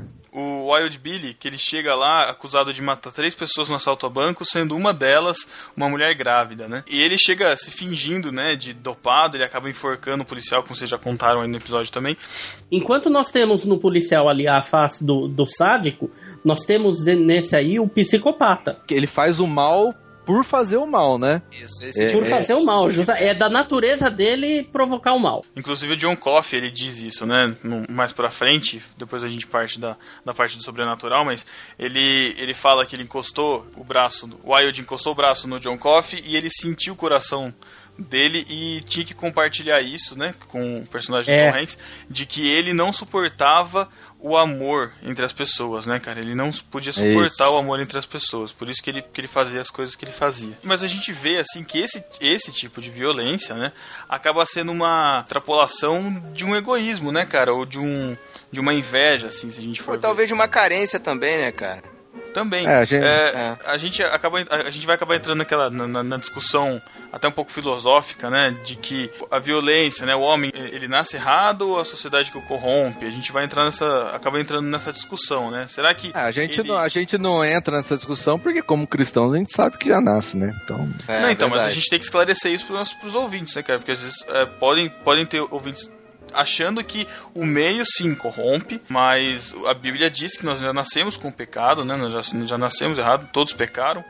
Mas eu acho, e eu acho que o meio, lógico que ele contribui. A gente É, ele nasce- agrava, né? No caso Na verdade, cara. na verdade a o gente- meio ele gente- contribui porque o meio ele é formado de pessoas que são, em sua natureza, decaídas, entendeu? A É gente, na, na biologia, quando a gente estuda genética, a gente tem o. a- quando a gente fala de fenótipo, não sei se vocês já ouviram falar disso, é a expressão dos genes da, do, do ser vivo, né? É, é o conjunto de expressão dos genes do ser vivo, mais o ambiente em que ele vive. Então, eu posso ter, por exemplo, alergia a leite e não saber se eu nunca tomar o leite, entendeu? Eu nunca vou ter problema com isso, em relação a isso. Eu nasci com esse problema, mas ele nunca vai se manifestar se o ambiente não fizer esse efeito em mim. Então a, É, a eu- violência eu acho que é um pouco disso, assim, você já nasce com esse erro, com o pecado em si que todos nós nascemos, né? Mas eu acho que alguns ó, existem alguns tipos diferentes e o meio ele vai acabar contribuindo sim com o caráter da pessoa. Né? Só pra lembrar É, que, que você acontece? é Eu- influenciado pela biologia naturalista de Darwin, né? Tudo bem, mas tudo bem, vamos lá. todo mundo. é, o ser humano já nasce mal e nós somos doutrinados a ser bem, a escolher o caminho do bem. Sabe? Isso, Isso. através da educação, através do ambiente que nós vivemos, tudo. Nem só no ambiente cristão, né? Nem só no ambiente cristão, no ambiente familiar ali. acho, Isso, sabe? exato. Porque, cara, nós nascemos maus. Tem coisa mais cruel do que criança? Criança, cara. Mas é, cara. Tem coisa. A criança, quando ela vê o gordo, ela fala: Olha o gordo, sabe? Quando, quando o, Olha o aí, sujeito. testemunho, testemunho. Não, mas é verdade. Quando o sujeito senta perto de uma criancinha e o sujeito tá, tá cheirando mal, a criança olha pra mãe e fala: Mãe, o moço tá fedido. Sabe? Nós somos doutrinados a não cometer esse tipo de ação. Nós somos Mas, isso- doutrinados mas- a. mas isso daí são regras sociais, né, cara? A criança ela é, inoc- ela- ela é inocente e sincera, a ponto de falar. Ela não sabe que isso pode ter uma causa. Não, eu acho que a criança é Ruim no inocente. Não, a criança Eu é ruim. também né? acho que ela não é inocente, ela só não tem o Ah, filtro depende. social ainda. Foi Exato, a- é questão do instalado É isso ela o social. Criança é cruel, cara. Existe um teórico cha- é, chamado Paulo Freire, que ele fala que as crianças, quando nascem, elas nascem como se fosse uma tábula rasa. Eu, sinceramente, acredito muito nisso e, e que corrobora isso que estão falando, porque a criança, quando ela nasce, ela vai trazer toda a genética, toda a questão biológica do ser humano e toda a questão adâmica do ser humano, que a, que a Bíblia fala, mas é o meio que vai transformar essa criança. Então, por exemplo, se você pegar aquele filme, é, é Mogli, o menino lobo, esqueci o nome agora, o Tarzan. Tem, tem o Mogli. É, pode ser. É, o, Tar- o Tarzan, o Tarzan é um bom exemplo. O Tarzan foi criado lá com os macacos, o cara virou um macaco. Ele é um ser humano, mas ele foi criado com macaco, virou macaco. Então eu quero dizer o seguinte, se a criança ela for criada no meio onde só tem violência, só tem coisas ruins, ela vai aprender violência e coisas ruins. Isso não invalida o outro lado, né? Que às vezes a criança ela pode ser criada num lar evangélico, cheio de bondade, cheio de, de amor e carinho, e lá na frente o cara virar um estuprador, bater na própria mulher em casa. Isso também pode Justamente. acontecer muito. Mas, a- assim, na maioria das vezes, se- sem contar as exceções, a criança ela nasce como uma tábula rasa e é o meio que vai modificar ela. Eu não tenho problemas em dizer que a gente é influenciado pelo meio. Sim. Mas a gente é responsável pelos nossos, pelas nossas ações e a gente é responsável pelas escolhas que a gente faz. A gente, se a gente fala que o ser humano ele é fruto do meio que ele vive, a gente vai acabar tirando a responsabilidade que cada um tem do pecado que comete. E aí a gente fere a Bíblia, Tiago, entendeu? Tiago, você vai falar de responsabilidade humana e soberania de Deus, cara? Só o Abner, só o Abner que pode falar em podcast isso, eu não posso falar mais é, as palavras soberania Não, não, e mas- responsabilidade. Não, não, mas eu concordo. É, e isso foi, foi justamente isso que aconteceu, né, no, ah, no Gênesis, quando a serpente ofereceu o fruto para Eva, Eva mordeu, e depois Adão também, né? Quem, quem cometeu o pecado, né? Ah, tudo bem que foi a serpente, que foi a mulher, mas o fruto foi mordido.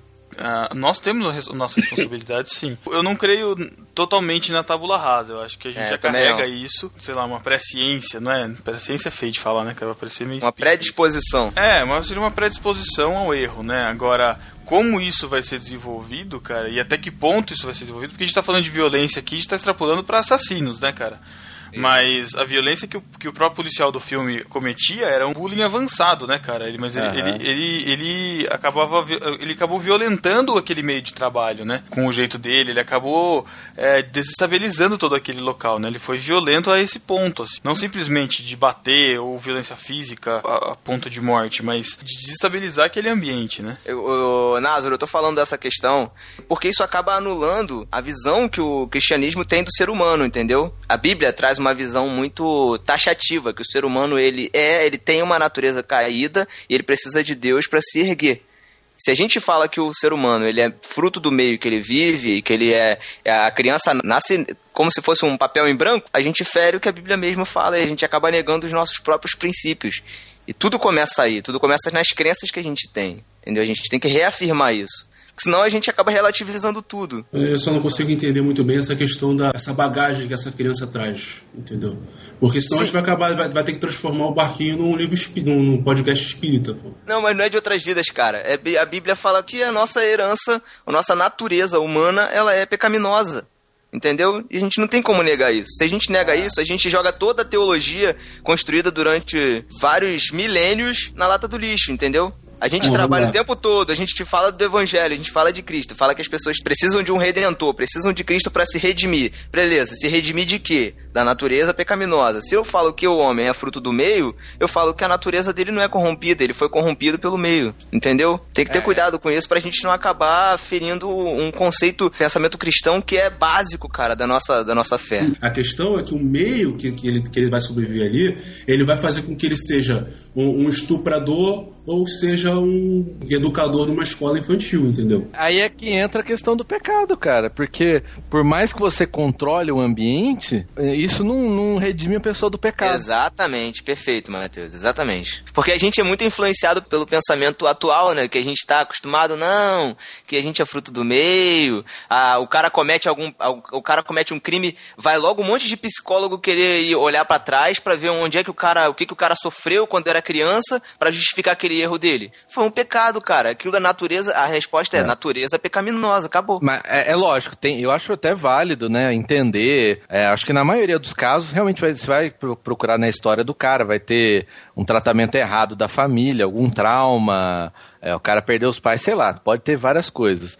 Mas a gente não pode tirar o pecado da equação, né? Porque mesmo numa criação. Por exemplo, vamos citar um caso daquela menina lá que matou os pais. Isso, o- Suzane- Suzane von Richthofen. se você olhar, pelo menos do que a gente sabe, pelo que foi jogado aí pela mídia, não foi uma criação, nossa, traumática. Não, a menina foi criada que nem princesa, cara. Exato, talvez até isso fosse o erro, né, da- na criação dela. Mas vamos dizer que tinha todas as condições para ela ser uma pessoa de bem. Foi, fez o que fez. Pecado acaba levando o homem a fazer isso é, e às vezes independente do meio que ele tá. Uns em maiores proporções, outros em menores proporções, mas todos somos pecadores. É só a gente parar pra pensar no que Jesus falou, que a gente já trai, a, a gente já comete adultério na nossa mente, só de pensar, cara. Exato, Isso essa é a, a- nat- a gente- essa é a natureza. A gente não precisa externar essa, esse pecado. Na, na nossa própria mente a gente já tá pecando. Então. É. Perfeito.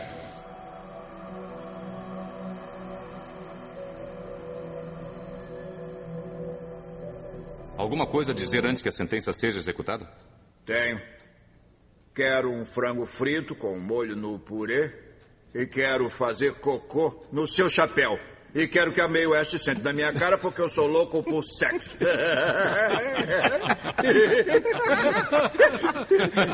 Canalha.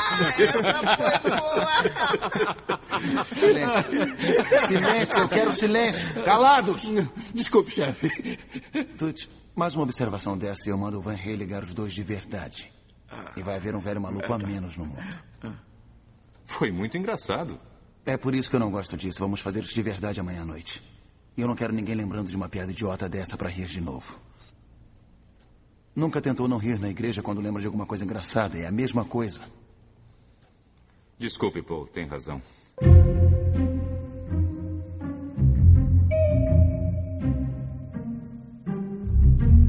É, a gente não vai falar sobre o filme inteiro aqui, né? Vocês têm que assistir, né? Pra poder compreender completamente.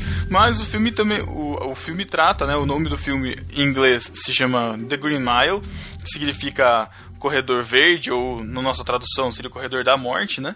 É, na realidade, é uma adaptação de uma A Última Milha, e no caso do presídio deles lá, eles chamavam de Milha Verde por causa que o, o Não, corredor era- era verde. Tinha- Você não sabia disso até agora? Eu não reparei que era verde. Eles falam, pô. Eles falam no Ah. começo, é. Ai, meu Deus do céu. E na, na Green Mile, que eles passam para, para serem executados na cadeira elétrica no filme, né? E aí eles mostram todo o procedimento, né? Onde eles colocam o condenado preso na cadeira, né? Com uma. colocam uma esponja molhada sobre a, sobre a cabeça deles para que a corrente elétrica passe mais rápido e ele sofra uma morte mais rápida, sem, Na sem verdade, sofrimento, na, né? é, na verdade é para que haja uma condução é, elétrica no cérebro mais rápido, para matar o cara mais rápido. Falou físico. Não, eles explicam isso no filme, cara. Numa execução que ficou bem marcante, né? Eles executam um descendente de indígena lá, primeiro, né? Uma execução mais tranquila, se a gente for falar assim, né? E na segunda execução, quem, quem quer fazer a execução é o Percy, que é esse policial violento, filhinho de papai. E, e ele vai justamente executar o francês, que era que tinha que cuidava do ratinho, que com quem ele tinha rixa, né? O Del. Isso. E, e no momento que ele tá lá, o, o procedimento todo é um procedimento simples. As falas eles, eles treinam bastante, né? As falas para fazer no É, momento. eles ali. fazem um ensaio, né? Com o faxineiro lá. O faxineiro senta na cadeira, Isso, faz umas porque- piadas. Porque a execução ela é pública, né? É aberta ao público. Então, Isso. não, não pode ter falhas e também não pode, o pessoal não pode ficar fazendo piadinha no momento da morte do cara, né? Então eles ficam treinando bastante. E eles treinam o Percy, só que na hora que o Percy vai lá, ele vai e fala um monte de babuzeira pro francês, justamente para ele ficar nervoso, assim, né? E, e ele descontando a raiva que ele tinha em cima do francês. E na hora de preparar todo o material para execução, ele de propósito põe a esponja seca sobre a cabeça dele, né? E aí a execução é, é- é feita e o cara começa a sofrer, começa a gritar, começa, Começa a pegar fogo, né, cara? A fritar, é, exatamente, começa É. a pegar fogo, todo mundo percebe que houve um problema ali, né? Inclusive É. ele fala, ele fala, "Ah, não, para, não, pode parar. O gerente da prisão lá, não sei como é que é o nome dele, o diretor, ele fala pro Paul, né, pro Tom Hanks, fala, não para, não pode parar isso. Ele falou, não, não posso, porque o cara tá vivo ainda, né? É, tava Exato. fritando, pegando fogo nos olhos do cara, mas o cara não morria. Então só É. pode parar quando o cara morrer. É uma cena chocante, assim, né? Quem É. gosta de cenas Inclusive- é cena chocante. Inclusive o John Coffey, nesse momento, ele usa o dom dele, né, pra ele sofrer a dor no lugar do cara. Então, Exato. enquanto o cara tá sofrendo lá na cadeira, na verdade ele que tá sentindo a dor, e nesse momento ele tá com o ratinho do cara na mão, e é o momento em que o ratinho. Depois o Tom Hanks vai explicar lá no final que o ratinho toma o dom da vida, né? Longa pro rato, né? É, então a gente vê aí, né, um, um caso típico de pena de morte da época, né? Nos Estados Unidos a pena de morte é aceita em alguns estados, né? Não são É, não é uma lei, esta- todo. pode ser estadual a lei, né? Em outros lugares existe a prisão perpétua, né? Que é basicamente a mesma coisa, só que não existe uma execução de morte. O preso simplesmente, condenado fica preso pro resto da sua vida, né? Até que ele morra de causas naturais ou não, enfim, mas, Mas- ele não é executado pelo Estado, né? Mas a morte por cadeira elétrica ainda, ainda existe? Ou Em ela- alguns, estados, em alguns estados ainda existe em situações extremas. É, se lembrando que nos Estados Unidos eles são unidos, mas são independentes. Então cada Sim. estado tem direito de legislar em cima disso, entendeu? É, o que, o que consta aqui é que apenas 15 estados que não têm a pena de morte. Caramba. Então os outros 35, né? É, não sei o total. São 50. E aí a questão é essa, né? É, será que a gente é capaz de decidir a, a morte de alguém, né? Será que a gente é capaz de legislar ou, ou de mandar ou né, exercer esse poder sobre quem deve morrer pelo, pelo que fez ou não? Aí é que tá, cara. Existem dois argumentos. Eu tava pesquisando sobre isso e achei argumento dos dois lados dentro do próprio cristianismo, cara. Isso é interessantíssimo. Tem a Igreja Católica que sempre fica em cima do muro. Ela, numa, num catecismo, ela aceita a pena de morte, mas o Papa, ele é contra a pena de morte. Aí não É, dá o pra Papa saber. pede perdão a cada, É, cada execução, né? A última foi a do Saddam Hussein, que ele pediu clemência. Clemência dos Estados Unidos, só que os Estados Unidos mataram o Saddam Hussein. E dentro do cristianismo, dentro do. falando especificamente do cristianismo protestante, tem duas alas, cara. A ala dos reformados e o pessoal, o pessoal pentecostal. Os reformados, eles Eu pegam. imaginei, eu imaginei duas aulas de carnaval passando agora. A aula dos, dos reformados. É, os reformados, os reformados por serem aliancistas, eles pegam, eles pegam as passagens da lei do Velho Testamento, é, aplicam a lei moral em cima disso e pegam também Romanos 13, que Paulo fala que o Estado ele é um agente de Deus, que ele tem o direito de punir, inclusive com a pena de morte, aquelas pessoas que merecerem. Já os pentecostais, eles têm esse pensamento: ah, será que realmente a vida, é, eu vou tirar, eu tenho o direito de tirar a vida de uma pessoa mesmo? Não tô dando o direito da pessoa se arrepender? Será que a pessoa não ouviu, não ouviu o evangelho? Ela vai ser morta, não sei o que, e não vai ser salva. E aí? Eu acho que até tem essa discussão no, no Senhor dos Anéis, né? Quando o Frodo, né? Ele fala de matar o Gollum, né? E aí o Gandalf fala, ó, se você não tem o poder de dar a vida, por que você acha que tem o direito de tirar a vida, né? Não, cara, eu acho que eu sou pentecostal, porque eu não sou reformado, não sou da presbiteriana, então. E eu sou a favor, cara. Eu sou a favor da pena de morte. Desenvolver pelo lado jurídico primeiro. Primeiro, no Brasil existe a pena de morte. Exato. Só pra, vamos deixar claro. Lá no Código, no Código Penal Militar está prevista a pena de morte em caso de guerra. O X9, né? Se o cara for Ah. espião, ele pode ser morto. Não, tem um monte de, de coisa, cara. Tem mais de 20 tipos de, de modo que o cara pode, pode ser acusado de pena de morte. Na Constituição, ela vai lá e coloca um, um dispositivo dizendo que não pode ser aplicado isso aí. Então, o Código Penal, ele fala que a gente pode que tem pena de morte no Brasil em caso de guerra. Aí fica uma pergunta aí, talvez retórica. Aqui no Rio de Janeiro, por exemplo, Thiago, nós que vivemos aqui, nós vivemos num estado de guerra aqui no Rio de Janeiro. Você vai ter que definir o que é guerra, né? Vamos lá, vamos lá. Eu vou. Eu, deixa eu só continu- continuar. Eu tava viajando uma época, tava num lugar, e foi, foi em 2010, quando aconteceu aqueles, aquelas queimas de ônibus aqui no Rio. Lembra disso? Não sei se vocês se lembram. Assim foi o Rio de Janeiro inteiro no mês de outubro, se não me engano, ou novembro de 2010. Isso é no estado de guerra. Essas pessoas que estavam atormentando os- as pessoas aqui no Rio de Janeiro, eles podiam ser condenados à morte? Então, é- essa questão da, da- desse cinismo de achar que ah, eu não posso ser, ser contra a pena eu, eu tenho que ser contra a pena de morte porque eu sou evangélico e Jesus não vai deixar, Jesus vai brigar comigo. Isso é meio complicado, cara, porque juridicamente está aqui escrito na lei, entendeu? Então é uma questão de interpretação. Aí vamos, vamos lá para a Bíblia. Você falou que os, que os só os reformados são a favor da pena de morte. Eu acho que eu não sou reformado também, assim como acho que eu não sou pentecostal. Então vamos lá. E lá em Atos dos Apóstolos 25, 11, está bem claro que um servo de Deus, ele fala, olha só, se eu fiz alguma coisa que mereça a pena de morte, eu não vou me recusar a morrer. Então você vai olhar na Bíblia, em vários lugares, inclusive no Novo Testamento, pós-graça, as pessoas a favor. Os nossos grandes heróis da fé a favor da pena de morte. Eu não entendi.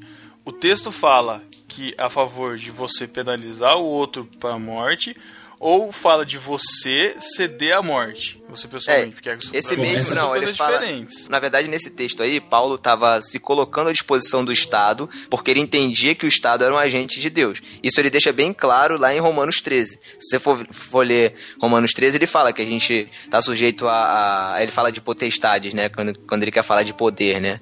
É um governo. E aí ele deixa bem claro em Romanos 13, no entender dele, que o Estado ele é um agente de Deus, por isso o Estado pode julgar, pode exercer o papel de juiz e exercer a justiça em cima disso, entendeu? E se o Estado ele permite e, e diz que pode ter a pena de morte, onde que está o pecado aí em termos de você concordar ou não concordar com isso? Eu quero dizer o seguinte: não, porque um cidadão americano ele peca ao concordar com o seu Estado em, em penalizar com a morte? Eu acho que sim. A minha opinião é que não. A minha, eu que tô falando é o seguinte: as bases jurídicas que a gente tem, elas inclusive são. Elas têm base na, na- no cristianismo, né? Isso é importante também. Vamos dizer que a- a- as bases jurídicas, bíblicas, não sei o quê, elas também são diferentes da prática, né? Porque a gente não tem pena de morte, entre aspas. Porque o cara, quando sobe na favela lá, o BOP, quando sobe, cara, é pena de morte. É tipo o juiz, né? Juiz dread, né, cara? Caraca, juiz crer. É, é, ué, mas a- aqui é assim, cara. A polícia, ela acaba exercendo isso porque muitos falam que se...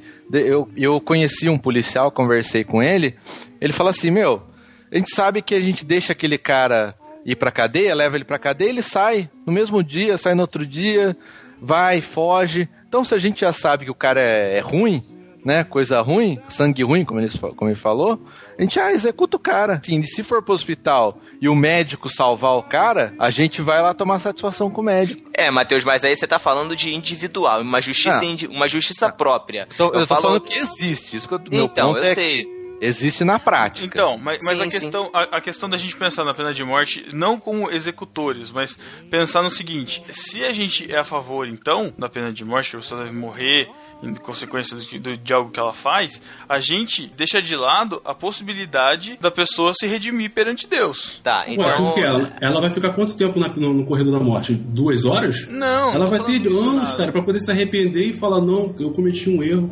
Isso. E, e- e- e tô- e assim como lá o, o herói da fé falou: eu me coloco à disposição do Estado para poder é, aplicar a pena que, eu- que, que eu mereço. Se o Estado achar que eu mereço, né? Então, mas aí você inverte a situação. Você não tá Mas mandando, aí, Pedro- você tá se se submetendo a uma situação que vai contra a sua fé. Por exemplo, É, é, é meu dos mártires, cara. Eles não estão lá querendo morrer. É, tem que definir por que, que a mor por que, que a pena de morte vai contra a fé. Isso, Por- porque pergunta. o mandamento é, é por isso que a gente julga, porque é o não matarás. Porque o mesmo não matarás que Deus dá, o mesmo Deus, no me momentos depois disso, seguinte, né? ele já manda executar. Inclusive, dentro da lei, dentro de Levítico, o próprio Deus define, ó, se tal pessoa matar desse jeito, ele tem que morrer do mesmo jeito. Lemi- Entendeu? Levítico 24, 17. Se alguém Isso. ferir uma pessoa a ponto de matá-la, terá que ser executado. Isso, por isso que existia lá a cidade de resgate, né? O, o cara fugia quando ele matava sem querer, né? Aconteceu um Cidade de acidente. refúgio. Cidade de refúgio, isso.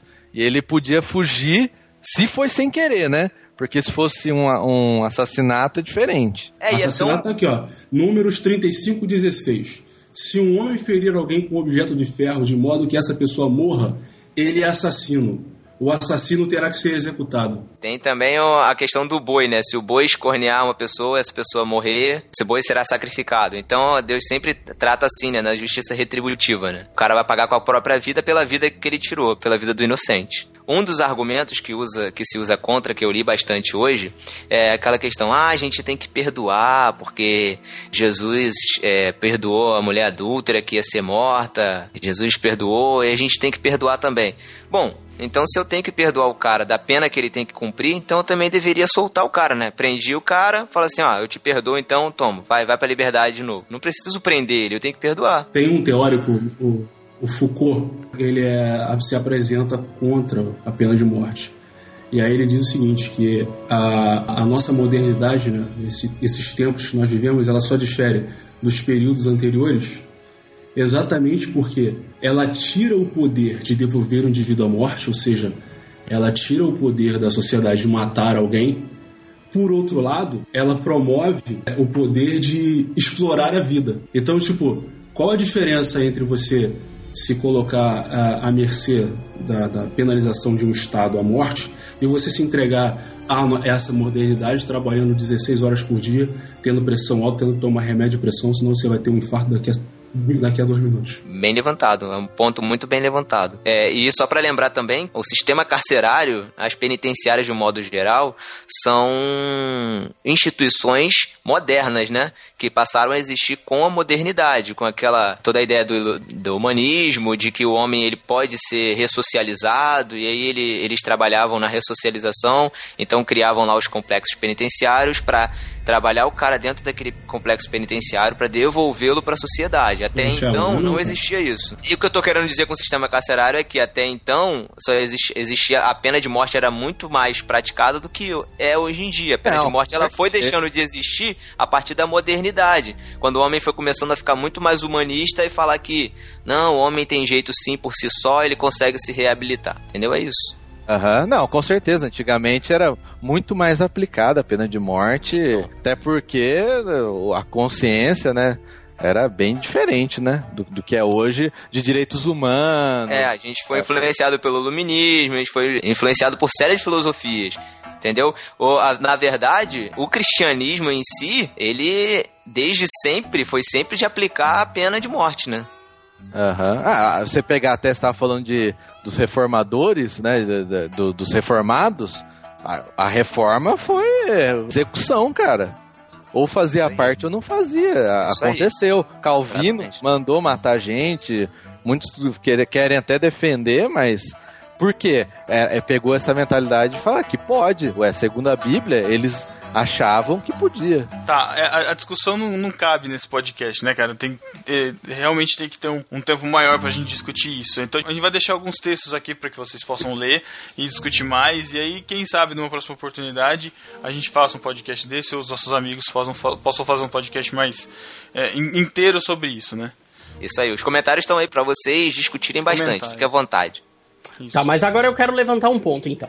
Então vamos lá. Já é- chegamos à conclusão aí que, pela Bíblia, ainda hoje a pena de morte seria algo é, correto, certo? Isso. Aceitável.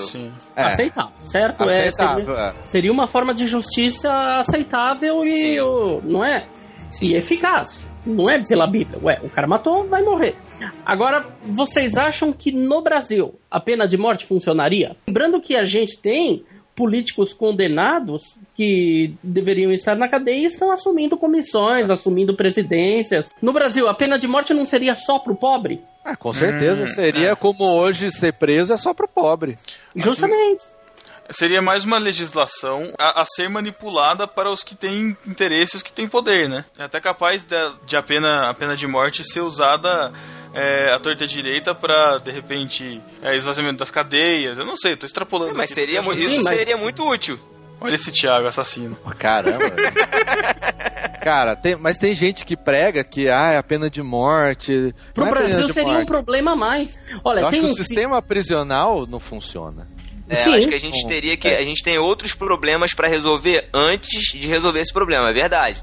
Mas é um problema que poderia ser resolvido com. Acho que a pena de morte deve- poderia existir no Brasil, mas existem outros problemas antes pra ser resolvidos, como a educação, por exemplo, né? Verdade. Vocês vão fechar o tópico, eu queria deixar aí como dica pra vocês. Tem um filme chamado A Vida de David Gale. É, David... Gale. Gale. A vida, a vida de David Gale é um filme. A vida de David Ogueio. É. Tem um filme chamado A, Di- A Vida de David Gale, que é um filme que fala sobre pena de morte e questiona a pena de morte, se ela é eficaz ou não.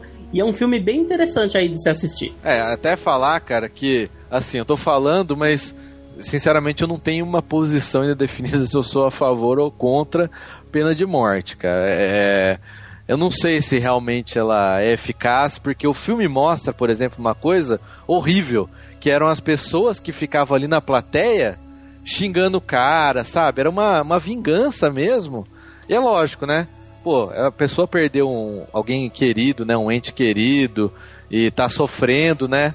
Mas será que isso é legal, cara? Será que isso realmente resolve o problema? É, é aquele negócio do calor da emoção, né, cara? Cada, cada crime monstruoso que acontece, a gente fica um pouco a favor da pena de morte. Exato. Sabe?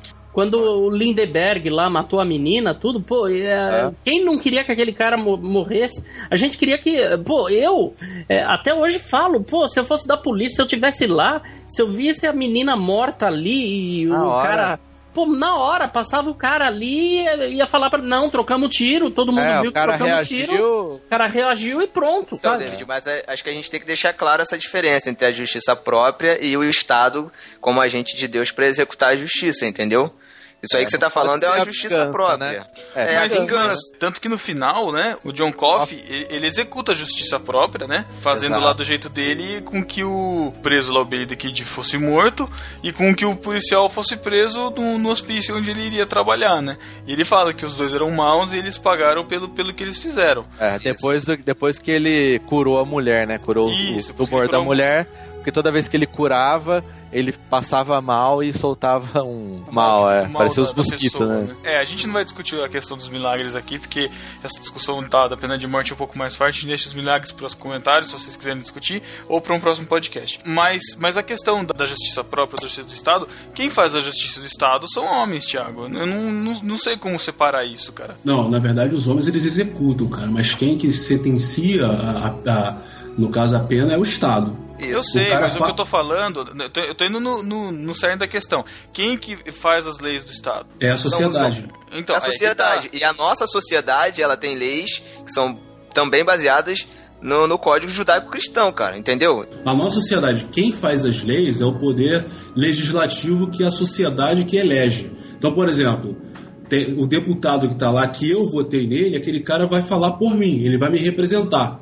Porque é fácil você falar assim, ah, eu, pela minha justiça própria, eu não mataria, mas se o Estado quiser matar, tudo bem.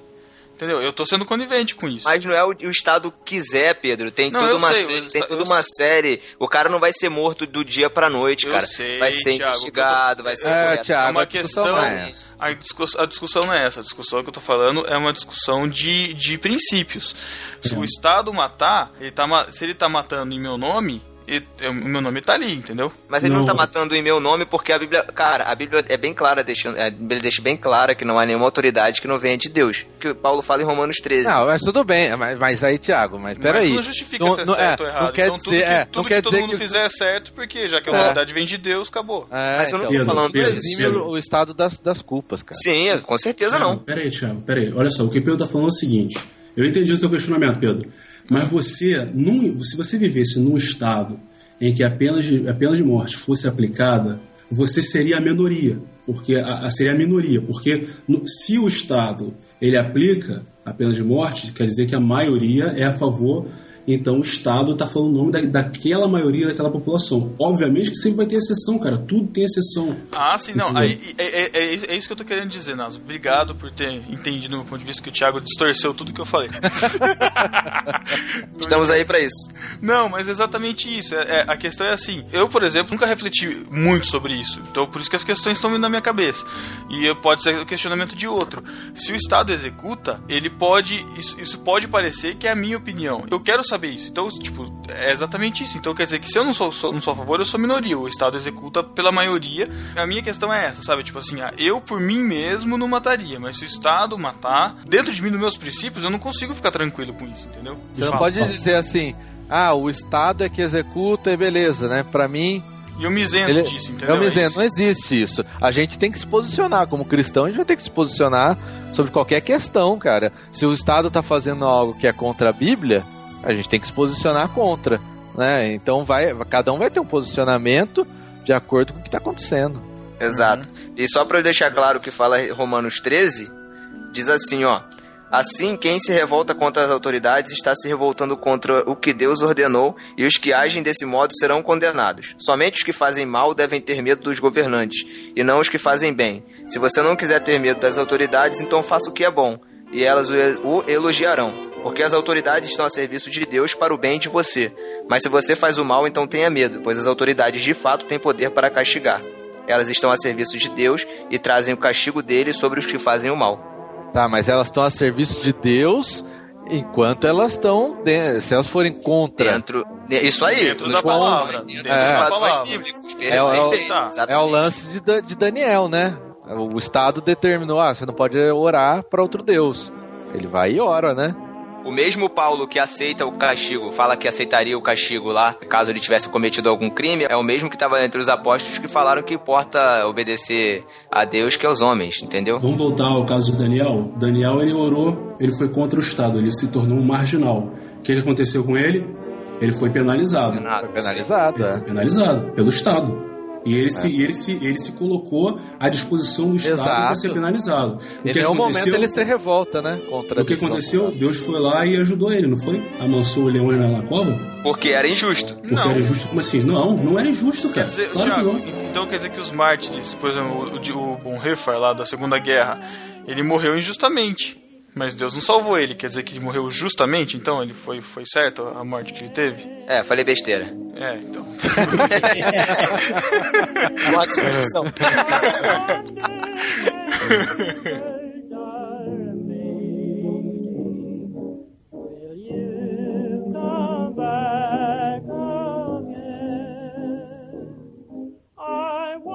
No dia do meu julgamento, quando eu estiver na frente de Deus, e ele me perguntar por quê. Porque eu matei um de seus verdadeiros milagres. O que é que eu vou dizer? Que era meu dever. É o meu dever.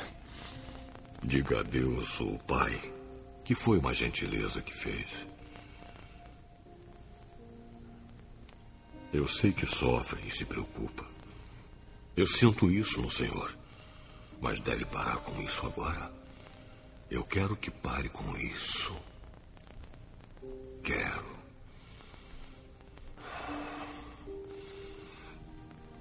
Eu estou cansado, chefe.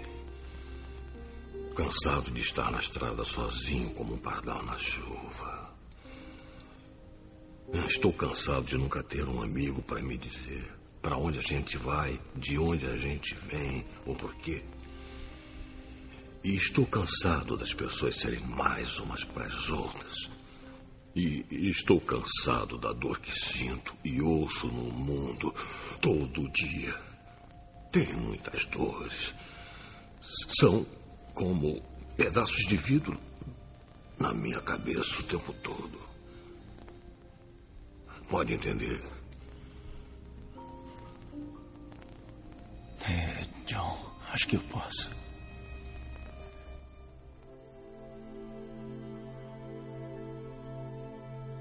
Só pra encerrar, lá o, o John Coffey, ele foi um cara penalizado pelo Estado, né? Uma lei, e injustamente. E essa é a Foi um erro final- do Estado. Um erro, exato. Mostrando tinha- quanto é falha a pena de morte. Pronto, fechou. bom, amigos, muito bom. Mas É. esse, em, última análise, é um dos grandes problemas da pena de morte. Al- Alguns inocentes vão acabar sofrendo ela, né? E, e essa discussão, porque o Tom Hanks lá, ele fica, ele até se propõe a, a soltar o John Coffey e ir Pois contra é, a ele lei. dá essa alternativa pro cara, né? É, ele até ele ia até contra né a, a função dele ele ia soltar o cara ia sofrer as consequências né porque ele acreditava que aquele cara era um milagre de Deus ele fala eu isso acho, eu acho bacana o diálogo que ele tem, esse último diálogo aí, que ele chega pro John Coffey e ele fala: Bom, John Coffey, é, o que você quer que eu te faça? Exato. Você, se você quiser, eu deixo você fugir, você pode ir embora. E aí ele começa a se emocionar e ele fala, né, pro John Coffey, o que, que eu digo para Deus quando eu chegar diante dele? É, como é que eu vou explicar para ele que eu mandei matar um milagre de Deus? É, um porque era o meu emprego ele, não é? porque era a minha função Vou né? falar pra ele isso. E aí a resposta que o John Coffey dá pra ele, É. né? Fala, você disse pra ele apenas que foi uma gentileza. Eu tô, tô cansado, eu não aguento mais esse mundo, eu não aguento mais sofrer É. vendo a maldade do mundo, ouvindo o ódio das pessoas. E eu quero mesmo ir embora, eu quero mesmo partir. É um alívio né para ele É era um um, alívio, alívio, deixar é. deixar esse mundo né porque ele sentia a maldade das pessoas né ele via a maldade das pessoas Ou seja, o John Coffey, na verdade, ele quis morrer. Porque ele É. viu duas garotinhas assassinadas, foi lá, pegou a garota, começou a se esfregar o sangue ne- nele e ficou lá chorando igual um maluco. O que, que ele queria? Ser acusado de, de, de assassinato, pô. será Ah. que ele queria Eu não sei. Você sabe que eu tenho uma interpretação diferente, Názaro? Eu acho que quando chegaram e ele estava é, assustado ali, apavorado, e ele dizia, né? Eu não consegui, eu não consegui parar, eu não consegui parar. Eu acho que ele tentou devolver a vida para aquelas meninas. Eu tenho certeza que foi Hum, isso. Sabe, pode porque, ser, cara. Porque ele, ele alisava a cabeça das meninas com carinho, assim, e o desespero dele, ele, ele falava, eu não consegui, eu não consegui. Então eu acho, a minha a interpretação que eu tive foi essa. Que ele tava num desespero ali tão grande, não porque ele tava assumindo uma culpa que não era dele, mas porque ele tava tentando devolver a vida para aquelas meninas e não conseguia. De qualquer maneira, se eu não conseguisse é, ressuscitar meninas, eu meteria o pé muito rápido. Caraca, meu. caramba Mas é porque E- ele ficou exausto, né, cara? Ele, ele, ele fez aquela força do milagre lá e ele fica muito cansado, né? Ele fala que ele Mais sempre ou, menos tá exausto. como, mais ou menos como o Valdomiro, né? Que fica exausto suando, secando com a toalhinha. E- Então por, por isso que, por isso que ele ficou ali naquele local lá. Ele tava abraçado, ensanguentado, já não tinha mais força pra levantar, né? coisa, uma cena horrível, né? Quando ele vai pra cadeira elétrica mesmo, né? Todos os guardas chorando, né? Todos Nossa, os guardas, cara. cara, é muito tenso, né? O guarda mais novo destruído, né, de chorar. O Tom Hanks até fala quando ele tá lá amarrando o preso, amarrando o John Coffey, ele fala, ó, na hora que você levantar, enxuga as lágrimas, não sei o quê. Né? E aí quando ele vai ser executado, o John Coffey fala, eu peço perdão pelo que eu sou, né? Tem uma passagem antes muito legal também, uma cena antes também, quando ele tá entrando pra ser executado. é, todos os guardas são amigos dele, conhecem ele, e o pessoal que tá lá pra assistir, ele fala assim, quando ele chega, ele fala assim: Eu sinto ódio das pessoas, todos me odeiam. É verdade. Aí os guardas falam assim. Então "Mas sinta nós-" o que a gente tá É, sentindo, então né? sinta Nós o que a não gente te odiamos. sinta. Isso aí, não sin- sinta o que a gente sente por você. Nós, nós não te odiamos, isso aí, exatamente. Muito maneiro, cara, muito legal. É, esse final é Muito bom. É, é demais, né? Esse final você você sente quão horrível, né? É o, e o milagre de Deus, ele realmente foi morto, né? Não, e é, é- tem cenas assim emo- emocionantes, sabe? A, a cena do cinema, cara, é uma cena assim que mexe bastante comigo. Ah, Porque quando ele eu, tá ver no último filme lá, né? Isso que eu, eu- o Tom Hanks pergunta pra ele, né? O que, que ele podia fazer, se ele se tinha algo que ele queria. Ele fala: Eu nunca assisti um filme. E aí armam um cinema pra ele e ele assiste. Ele tá assistindo e ele tá chorando, cara. A cara que o negão tá. Nossa, ele passa uma emoção, cara. Ele assistindo aquele filme deslumbrado, né? E Eu é lembrei. o mesmo filme É. que o velhinho tava assistindo no, No começo, Quando, né? quando No saiu pra começo. chorar. Quando saiu pra foi chorar. aonde, aonde desperta o lance dele de contar o segredo. É, É. o mesmo filme que o, o, o sujeito tava assistindo. Muito E legal. aquela música, né? Tem tudo a ver, né? Isso. É Heaven, Encontrei a I'm. Heaven. Estou no, eu, eu estou no céu, encontrei a felicidade. Que ele tá dançando com, de rosto colado com a mulher amada, né? Que bonito, É. cara. Que bonito. Esse final é. E eu não me lembrava de como o filme era maravilhoso, cara. Não me lembrava de como era Não, bom é- é- a espera de um milagre, sinceramente. Não envelhece, né, cara? Um Não filme que não envelhece, envelhece. Tem 15 anos aí já esse filme e continua Revi, assim, excelente. Revi e recomendo pra todo mundo que assista de novo, e de novo, e de novo, e reflita, e reflita. Muito bom. Esse filme é o típico que assim, que tá passando no Megapixel, lá, qualquer canal que passa filme mais antigo, eu assisto, cara. Não tem jeito. Eu paro e assisto de novo, cara. Não tem. Pode não crer, não pode consigo, porque o filme é muito bom, do começo ao fim, né? Você não. São três horas de filme, mas um filme muito bem, bem feito, né, cara? Você vê que foi É. muito bem feito. Muito bom. É, e traz todas essas questões, né, cara, pra gente realmente pensar, né? Pra estragar todo esse momento gay de vocês, essa foi a primeira vez que eu assisti esse filme inteiro, cara. E gostou? Não, na verdade eu não sou muito fã desse filme, não, cara. Que beleza. Ai, ai, ai. Tem que ai, ter, né? Tem que ter um pra estragar. Devia, Mas- vamos, vamos excluir todas as suas falas nesse podcast. Mas eu gostei de ter assistido e ter levantado essas discussões aí. Então é isso, galera. Deixe seus comentários aí embaixo. Discutam com a gente sobre a pena de morte, sobre outros assuntos do filme. É, DVD, muito obrigado, cara, por ter participado, por ter colaborado com a discussão. O primeiro podcast sério que ele participou, olha só. Pois é, é, verdade, cara. Vocês só me chamam pra falar besteira, tudo. Se bem que na parte séria eu fiquei meio, meio quieto aqui assistindo o jogo do São Paulo. A espera de um milagre. Valeu também aí, Názaro, pela ajuda jurídica. Enfim, tô brincando. Valeu mesmo, cara, pela, pela colaboração. Beleza, cara. Quando precisar, só chamar. Então é isso, galera. Até 15 dias. Tchau. Valeu, galera. Tchau. Tchau. Bota esse aí, bota esse aí, bota esse aí, Pedro. Eu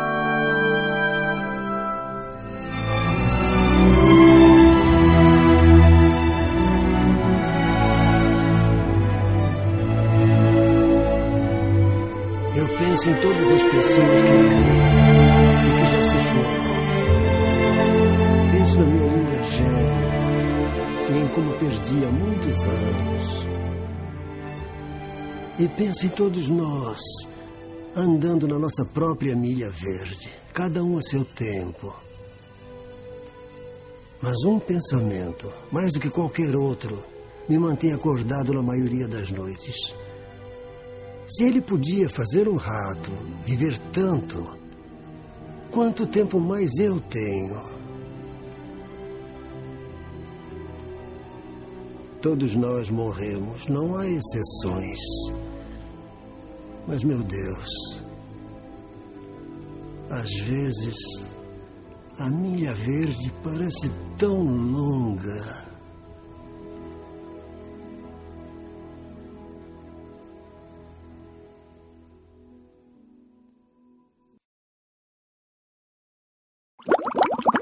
É. Deixa eu ver o que eu ia falar aqui. Deixa eu ver o que eu ia falar. Peraí, peraí, peraí, peraí. Putz, minha mãe decidiu gritar agora. que beleza. Oh, Ô, mãe! Deus. Ô, mãe! Eu tô Não é, gravando, mãe! não é assim que fala com a sua mãe, ó. Obrigado, te Seu amo, maluco. linda! Cara, parece o Howard do The Big Bang Eu tô Theory. gravando, fala, ba- fala mais Olha- baixo, gravando. Olha aí, é o Howard. Te amo! Caraca, meu. Que bizarro. Gerando extras para o podcast. Ai. Ai, meu Deus. Vai, Ô, eu tenho que falar de tá novo. Tava falando Então, dos ah, é, filmes do, do diretor. É. E esse filme, Matheus tem que falar, e esse filme é uma adaptação. Tá do- bom. Esse Thiago volta lá no começo pra ver. Eu sou o diretor, eu sou o diretor. Tá, fica quieto, diretor. Cala a boca. Não, eu tenho até um exemplo, cara, pra dar. Eu, o tempo que eu passei lá, eu, que eu passei uma temporada lá na Espanha. E lá não tem, cara, muito negro, assim. Eu, pra poder ouvir uma pessoa negra lá. É, é só um momentinho, rapidinho, pera aí, por favor. Caraca. Eu achei que ele fosse virar e falar que, que eu, ia, que eu ia mirar no espelho pra conseguir achar outra pessoa negra. Não, cara, pera aí, é porque minha, minha esposa acabou de chegar aqui. Tá ok. A patroa.